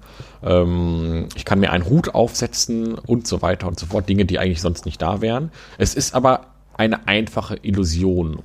So, da muss man ein bisschen mit aufpassen, wenn ich mir einen riesigen hohen Zylinder aufsetze und dann halt an einem Gerüst vorbeilaufe, das mir den Zylinder vom Kopf hauen würde, würde aber passiert aber nichts. Der Zylinder äh, verschwimmt dann einfach damit und das kann dann natürlich dann jemandem schon auffallen. Da muss man ein bisschen mit aufpassen, aber grundsätzlich sehr schön. Man kann sich dann halt einfach mal als keine Ahnung der Bürgermeister ausgeben oder so und äh, irgendwelchen Leuten Befehle geben oder so. Apropos Befehl, ja, das wäre nämlich der andere Grad 1 Zauber, den ich ganz gerne benutze. Denn man gibt halt jemanden, der mir dann vielleicht ein bisschen zu nahe kommt, weil er mich ja hauen könnte, ja, weil ich bin ja so ein Fernkampfkleriker, äh, gebe ich den Befehl, nee, nee, nee, mit einem Wort kann ich ihm sagen, flieh. Ja, und dann muss er halt äh, die Beine in die Hand nehmen. Natürlich nach einem misslungenen Rettungswurf. Ja, auf Grad 2. Muss er dann fliehen? Was? Wo? Muss, muss er dann fliehen, wenn du ja, sagst flieh? Ja, oder fliegen, wenn ich mich undeutlich ausdrücke. Ja, aber nee. Er, er, genau, der, das ist problematisch, wenn der Kleriker einen Sprachfehler hat, ja. ja, ja, oder Sachse ist. So, okay, also. äh, Grad 2. Äh, Spiegelbilder.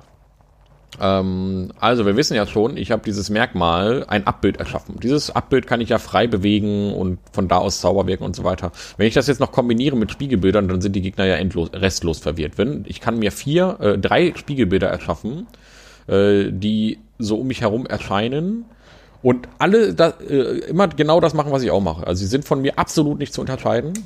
Ähm, die haben tatsächlich auch eine eigene Rüstungsklasse von 10 plus Geschicklichkeitsmodifikator. Und ähm, die können aber angegriffen werden. Es gibt eine Chance, äh, die, es gibt eine Chance, dass ich getroffen werde oder halt einer meiner, äh, einer meiner Spiegelbilder.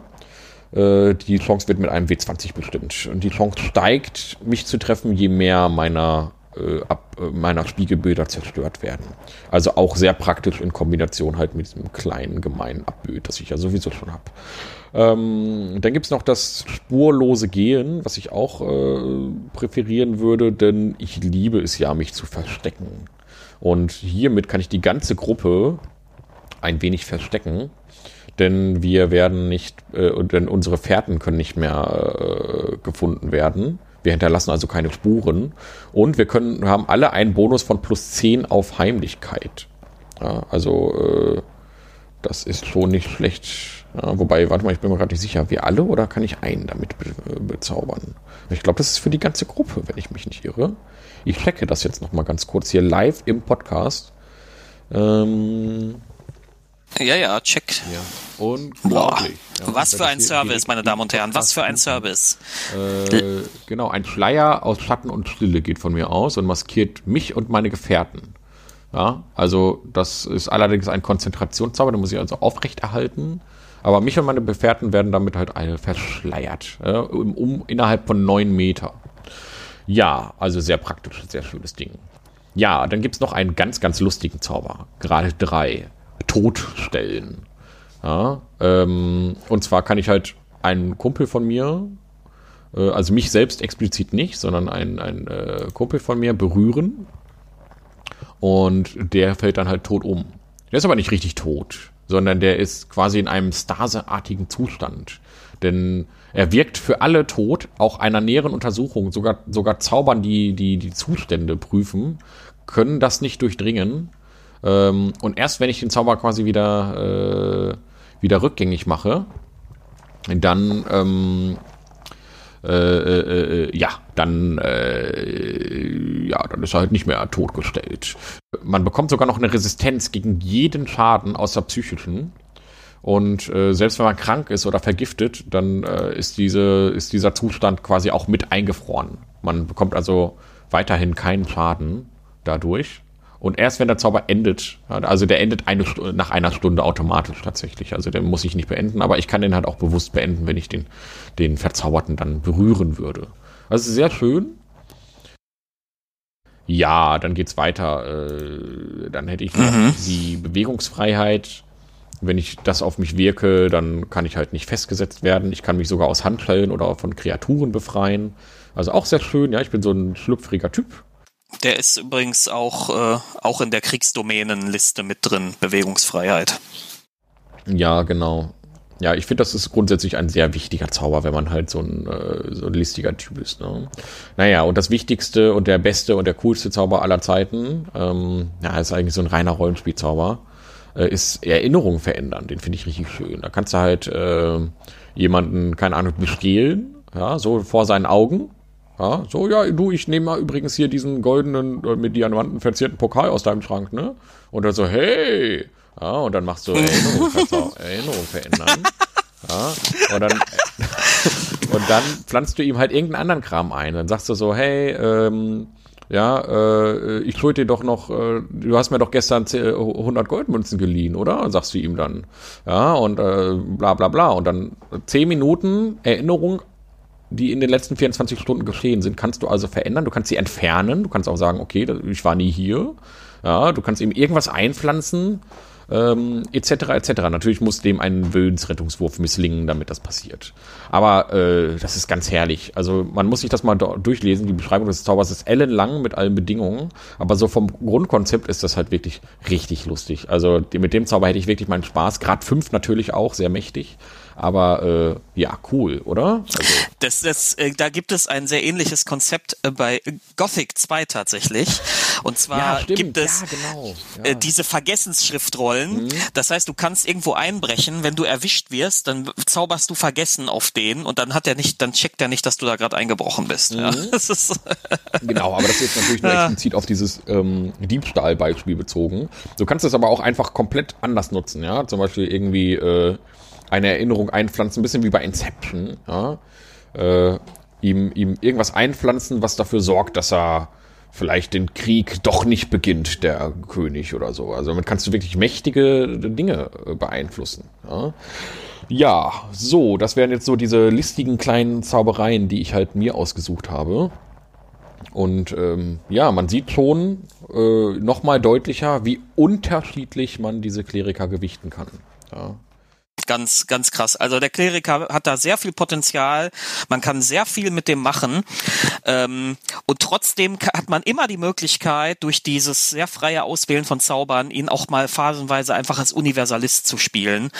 Äh, und so einfach immer in vielen Situationen sehr nützlich für die Gruppe zu sein.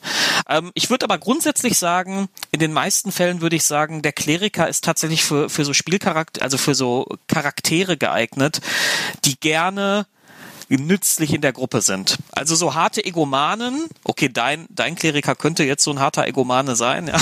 aber, aber, aber so harte Egomanen, ähm, das, äh, oder so, so, so heftige Selbstdarsteller äh, oder Leute, die gerne selber diejenigen zum Beispiel sind, die vorne den meisten Schaden austeilen und so, äh, die werden, glaube ich, mit dem Kleriker nicht so glücklich werden. Aber so Leute wie ich, die auch schon in Videospielen oder in MMOs immer sehr gerne so Supporterklassen spielen, ist das ideal. Also da ist äh, Kleriker ja. finde ich sehr cool. Ja, all ja. diese Fähigkeiten, die ich ja gerade auch so gesagt habe, das sind ja auch alles Sachen, die natürlich auch mich selbst schützen ja hier mit den Spiegelbildern und so weiter und so fort. Aber das sorgt ja auch einfach dafür, dass die ganze Gruppe ein bisschen unterstützt wird, weil wenn die Gegner ewig lang mit mir beschäftigt sind, weil sie mich nicht treffen, weil ich mein Abbild da habe und so, das ist ja auch ein Unterstützungsaspekt. Das ist ja quasi so ein Tank-Effekt, den man da so ein bisschen mit drin hat, weil man halt nicht getroffen wird. Ähm, ähm, ebenso sind diese Rollenspiel-Sachen, die ich hier drin habe, wie dieses Erinnerung verändern oder sowas, sind ja auch einfach furchtbar nützlich und auch für die gesamte Gruppe wichtig. Und außerdem habe ich ja jetzt gerade nur ein paar der Zauber ausgewählt. Ich habe natürlich auch noch trotzdem Heilzauber mit in der Liste drin. So auch ähm, vielleicht auch eher um mich zu heilen, ja. Aber so grundsätzlich habe ich das natürlich auch mit drin. Und ähm, ja. ja, das ist halt schon ich finde ich finde es gerade ein bisschen schade, dass wir keinen Kleriker in der Gruppe haben, die, die ich spiele, ja, die ich leite. Ich, ich finde es generell sehr strange. Diese Gruppe ist, ist, mit, ist relativ unkonventionell aufgestellt. Also wir haben keinen klassischen Zauberer, sondern nur einen Hexenmeister ja. ähm, oder beziehungsweise keinen klassischen Magier und ähm, wir haben keinen klassischen Kleriker. Dafür haben wir allerdings ähm, äh, Finn, unseren Druiden. Ja, genau. okay. Äh, äh, ähm, haben wir ja jetzt Jig, der Jig der Goblin-Schurke und, und ich äh, mit meinem äh, als richtiger richtiger, richtiger Tank. Ja, so. Genau, der halt, der halt nie Schaden austeilt, aber dafür aber die ganze Zeit überlebt. ich, ja. Ich, ja, aber das ist ja auch sein, sein Sinn. Das ja, genau. ist ja auch ja, ja, nee, Sinn war nur gestern, gestern haben wir gespielt, kleiner, Ex, Ex, kleiner Exkurs. Ja, äh, Reimewig gegen einen modernen Schlurfer und dieser moderne Schlurfer hat also schon ordentlich ausgeteilt. Also ihr seid alle Stufe 4 gerade. Und Reimeweg bleibt aber immer am Leben, ja. Also er hat es immer einen abgekriegt. Der Druide hat ihn zwischendurch mal wieder geheilt und dann hat Reimeweg aber halt auch diese dicke Rüstung. Aber Reimeweg hat, glaube ich, nicht ein einziges Mal zugeschlagen gegen diesen modernen Schlurfer und alle anderen haben den dann letzten Endes getötet. Insbesondere nee, ich, ich, der kleine Schurke. ne? Ich, ich habe nur so ab, doch, ich einmal habe ich zugeschlagen. Äh, und zwar zugeschlagen, direkt genau. äh, ähm, äh, mit diesem Überlegenheitswürfel ähm, habe ich zugeschlagen. Und zwar habe ich ähm, ihn einmal provoziert dazu, dass er mich nur, dass er mich nur noch genau, angreift. Genau, weil der ja, ja. immer die, die Ziele an, weil der Modern Schlurfer hat sich immer zu denen umgedreht, der am meisten Schaden macht. Ja, und das warst halt eben lange Zeit nicht du. Ähm, gut, äh, ja, also kleiner Exkurs aus unserer Runde gestern. Ähm, ja, also da haben wir jetzt mal so ganz gut zusammengefasst unsere beiden Kleriker. Ja. Genau. Es gibt halt ja, noch diese ganzen gesagt, Domänen. Ne? Ja, äh, man kann man kann das nicht alles, also das kriegen wir nicht in so einer Podcast-Folge alles unter. Nein, nein. Also Ihr habt ja auch gemerkt, sagen, auch bei den. Wir können mal sagen, welche Domäne es an sich gibt. Ja. Ähm, eine der beliebtesten Domänen wird wahrscheinlich die Domäne des Lebens sein. Das ist diese klassische Domäne, in der man halt ganz viel äh, äh, ganz viel Heilzauber drin hat, Schutzzauber, ja, äh, Wiederbelebungszauber und so. Das sind, das ist wirklich der, der Heil, Heilkleriker, wenn man eine Domäne des Lebens wählt. Dann gibt es noch die Domäne des Lichts, äh, ja, damit macht man ganz viel Feuer. Ne? Also das ist ganz viel Brennen, Licht, Tageslicht, Zauber und so weiter. Ähm, ich red, ich gehe jetzt nur auf die Zauber ein, die Merkmale, äh, das ist jetzt zu viel. Das nee, nee, mal ein bisschen. Zu viel. Aber nur so ein bisschen, um die, um den Fokus so ein bisschen klar zu machen. Ja, bei der Domäne der Natur, das kann man sich auch schon fast vorstellen. Ähm, ganz viel tierbezogene Sachen, Tierfreundschaft, Rindenhaut, Pflanzenwachstum, Insektenplage etc. Also auch ganz cool. Ähm, dann Domänenzauber des Sturms, also Domäne des Sturms. Auch da hat man ganz viel stürmische Sachen, Windstoß. ja, auch hier übrigens die Insektenplage, was mal wieder diese Verwandtschaft der, des Sturms und der Natur nochmal klar macht. Ja, der, der Eissturm. Äh, Kontrolle des Wassers, Schneesturm, ja, ist halt in der Domäne des Sturms mit drin. Also man merkt schon, je nachdem, was man für eine Domäne hat, hat man da noch eine große Auswahl an anderen Zaubern. Das waren jetzt alle. Mhm. Ne? Genau. Licht, Leben, ja. Sturm und Natur wären also noch übrig. Ah, Moment, Domäne des mhm. muss es doch eigentlich geben, oder? Ja, genau, ja, äh, ja haben wir übersprungen. Genau, die Domäne des Wissens. Auch so eine Domäne, die ich sehr gut finden würde. Das wäre auch so ein Ding, was ich, was ich noch als Alternative zur List nehmen würde, äh, weil da sind auch, auch so schöne kleine Kleinigkeiten drin, die ich äh, schon auf Natur schon so wählen würde. Zum Beispiel auch der Befehl ist mit dabei, die Einflüsterung, äh, Unauffindbarkeit oder die Sagenkunde, solche Sachen. Ja, Domäne des Wissens auch sehr praktisch. Mhm. Und natürlich darf nicht fehlen die Domäne des Todes. Äh, ähm, aber ich, die habe ich jetzt auch nicht äh, gefunden. Gibt's die aktuell? Äh, Gibt's die aktuell? Kann ja auch sein, dass die erst mit einer Erweiterung kommt. Ja, gute Frage, ne? Tatsächlich. Äh, das ist ja lustig. Also die Domäne des Todes, die finden wir hier gerade gar nicht. Die scheint es gar nicht zu geben mhm. in äh, dem Vanilla D&D. Mhm. Kann also gut sein, dass es die Domäne des Todes erst in den Erweiterungsbänden gibt, was aber etwas seltsam wäre, denn alle Götter, äh, ja, ja gut, okay. okay. Ja, die, die, ja, ja. Ja, ist vielleicht, die, nicht. ist vielleicht die Bösewicht-Domäne, ne? So. Und da muss man halt mal ein bisschen. Genau. Ähm, ja, keine Ahnung. Also, äh, da sind wir natürlich schlecht vorbereitet. Ich war jetzt einfach echt, ging jetzt tatsächlich davon aus, dass es die Domäne des Todes auch noch gibt. Ähm, ja, ich ja. tatsächlich aber auch. Ich war jetzt auch ein bisschen überrascht. Ja, ja, ja weil das ist halt vielleicht so sind wir da jetzt auch einfach so äh, fest überzeugt von, weil wir halt eben jetzt letztes Mal die, für die Götterfolge gemacht haben und da natürlich den Ferun-Fokus haben. Und das Spielerhandbuch ist ja zwar Ferun fokussiert an sich, Allerdings äh, bietet es natürlich schon Flexibilität. Ja, man soll das ja schon für alle Systeme nutzen können. Trotzdem finde ich, so eine Todesdomäne hat ja schon irgendwie Sinn gemacht, ne? So mit nekromantischen Sachen und äh, ja, tödlichen Sachen. Ja. So. ja schade.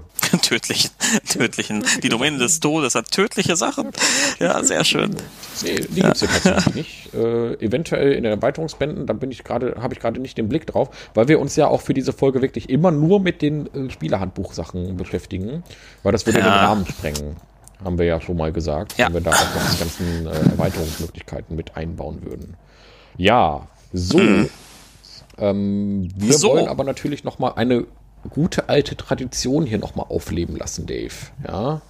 Ja, ja, ja, ja. Berühmte Kleriker, Dave. Ja, weil wenn man so einen Kleriker oh. wählt, möchte man ja vielleicht mal einen Film gucken oder so oder ein Buch lesen und sich ein bisschen inspirieren lassen. Was könnte man denn da als Inspirationsquelle nehmen, um so einen Kleriker richtig darzustellen? Hast du da, hast du da irgendwas?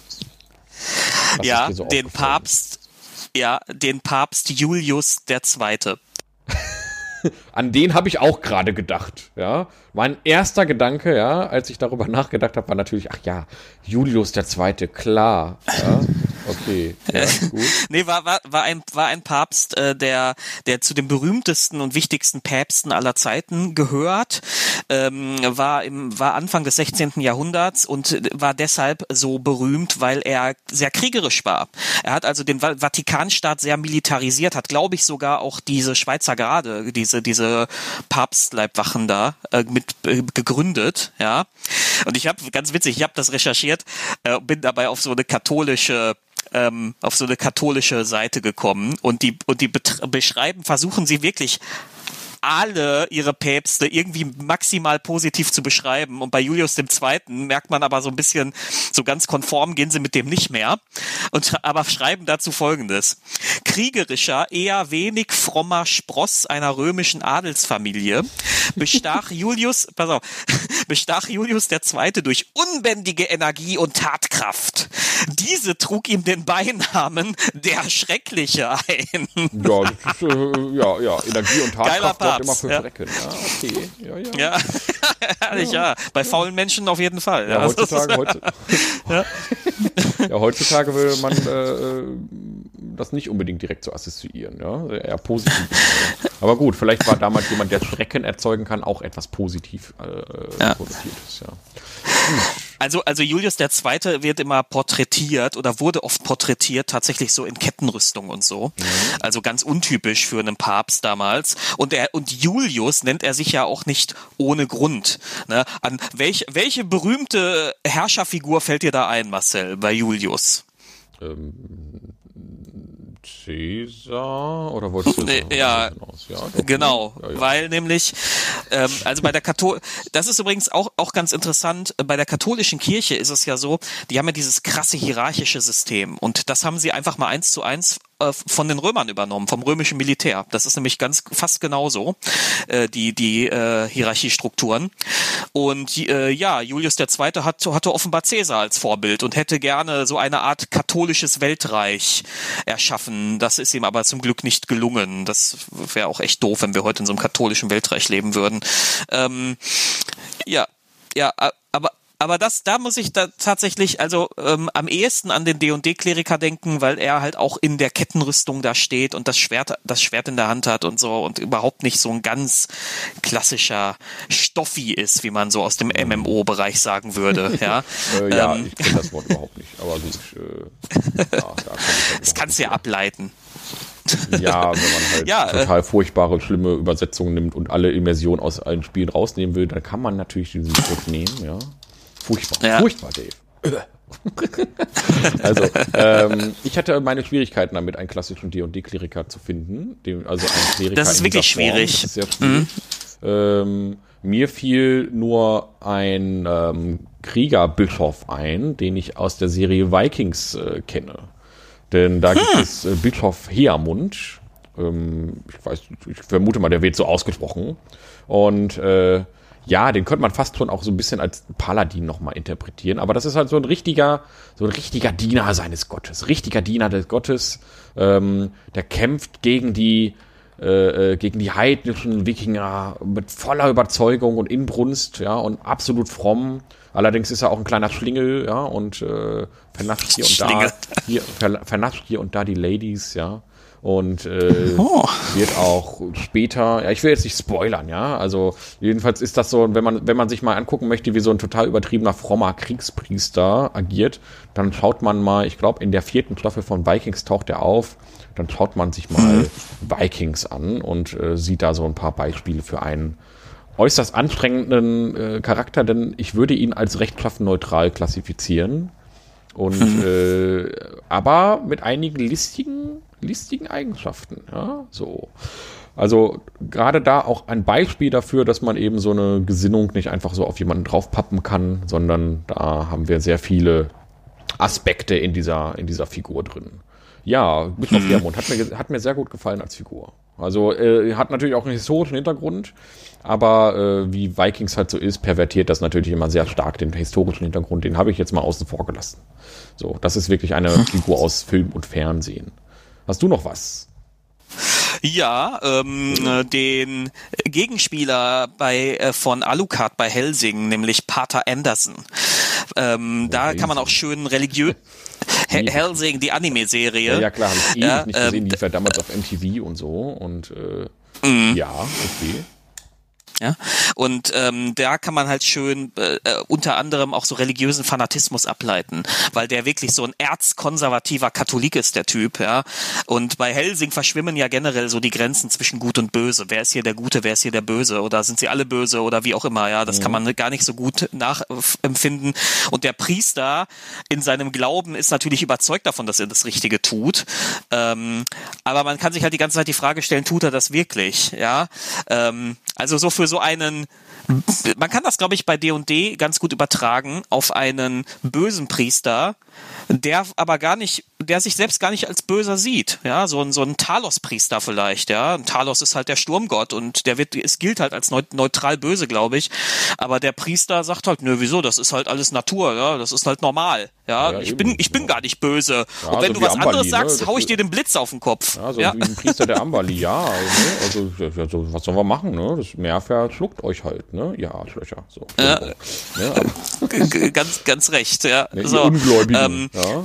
Das Meer verschluckt halt die ähm, Ungläubigen. Ähm, so, man, man kann übrigens, glaube ich, auch äh, generell mal sagen, diese Art, diese Idee von Priestern, die quasi göttliche Macht direkt in so eine Art Zaubermacht konvertieren und kanalisieren, äh, das ist natürlich eine ganz, ganz, ganz plakative Ableitung von der Grundidee, dass ein Priester quasi das göttliche Sprachrohr ist. Ne?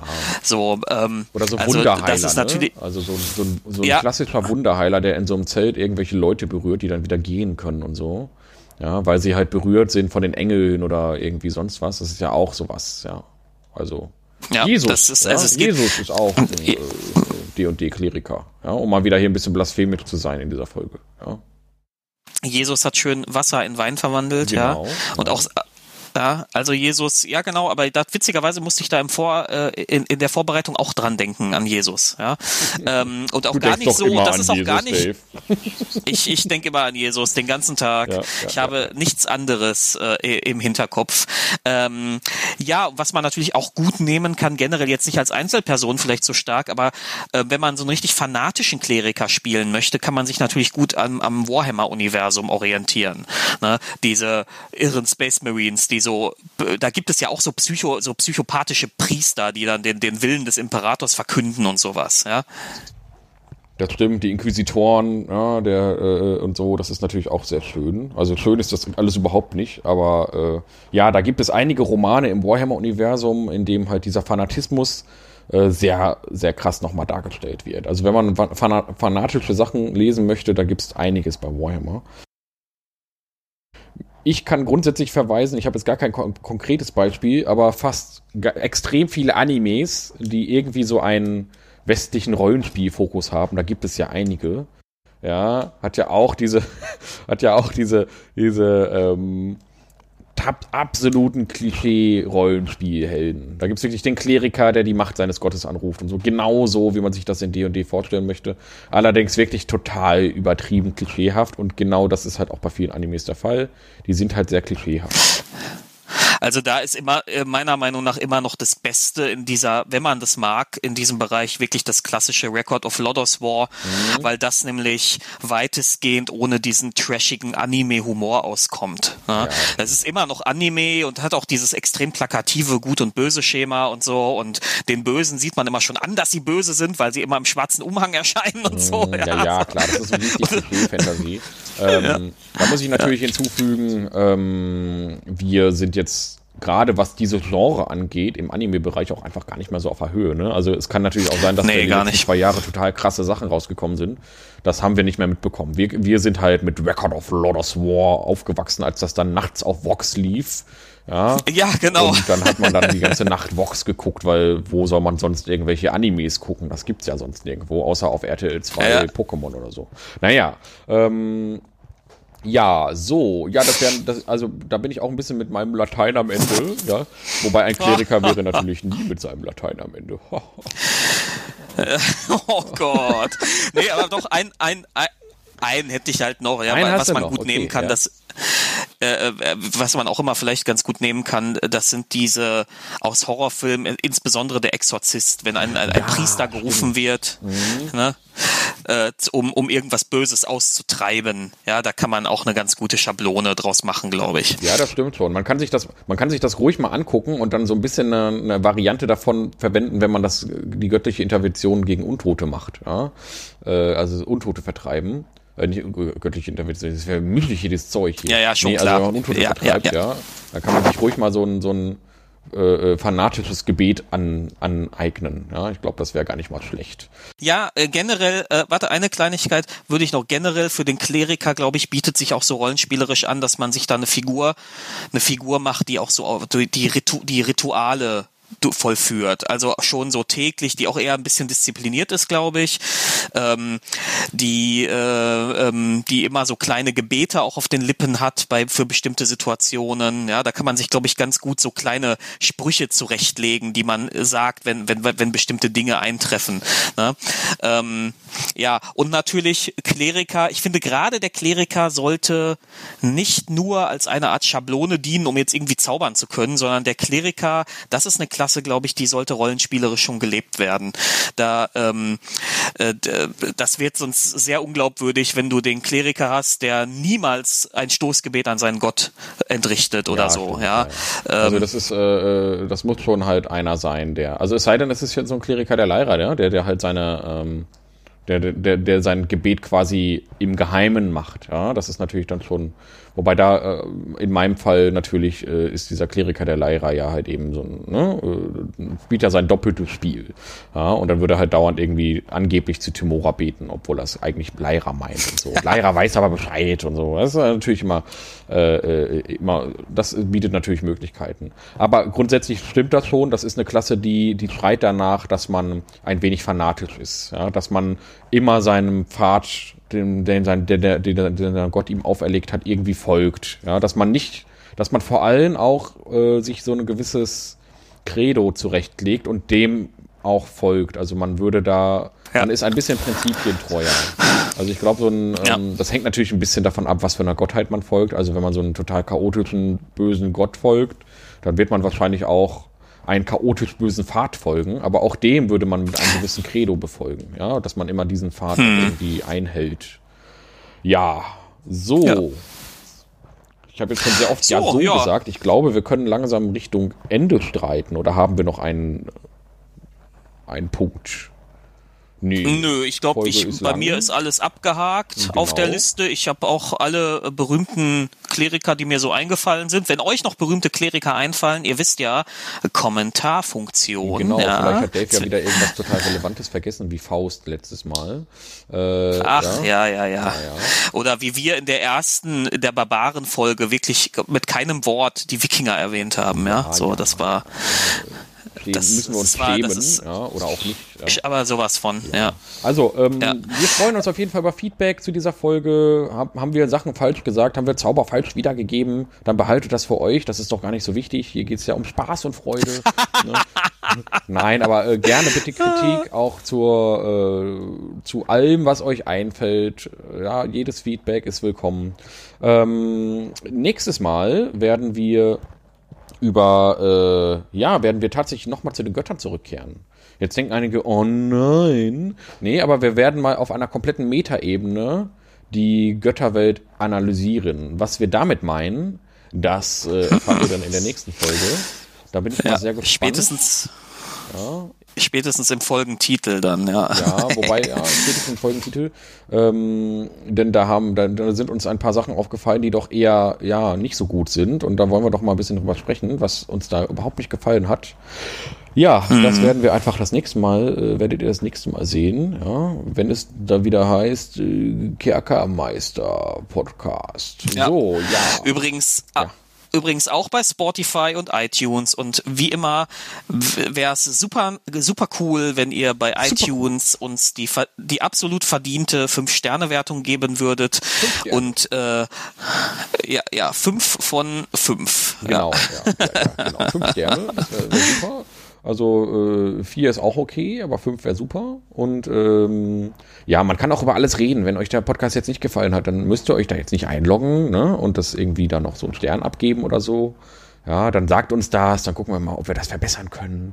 Ja, aber äh, ja, also bewertet uns mal, das wäre ganz cool. Und ähm, am meisten freuen wir uns aber tatsächlich über Kommentare. Also diskutiert mit uns. Wir sind da, wir reagieren und wir lassen auch gerne Feedback einfließen in die nächste Folge. Ja, wenn, das hatten wir ja schon mal, dass uns da jemand korrigiert hat, das lassen wir dann auch in die nächste Folge mit einfließen. Also, ja, vielen Dank, dass ihr so lange wieder zugehört habt. Wir gehen schon wieder in Richtung Zwei-Stunden-Marke. Mal gucken, wie lange das nach dem Schnitt ist. Und ja, Dave, vielen Dank für deine Zeit. Und, äh, ja, dank, ja, danke auch. Ach, noch eine kleine An Ankündigung, mal wieder, wie immer. äh, ja, die nächste Klassenbesprechung, danach übrigens, wird definitiv der Paladin werden. Das haben wir schon mal klar gemacht. Ohne Abstimmung, ja. denn das ist uns einfach total wichtig, dass wir jetzt diesen ganzen Götterkomplex mit dem Paladin nochmal abschließen. Denn äh, ja, das werdet ihr dann sehen, warum das so ist. So, okay, jetzt aber tschüss. Tschüss, Dave. Tschüss und bleibt gesund. Bleibt gesund. Bis bald.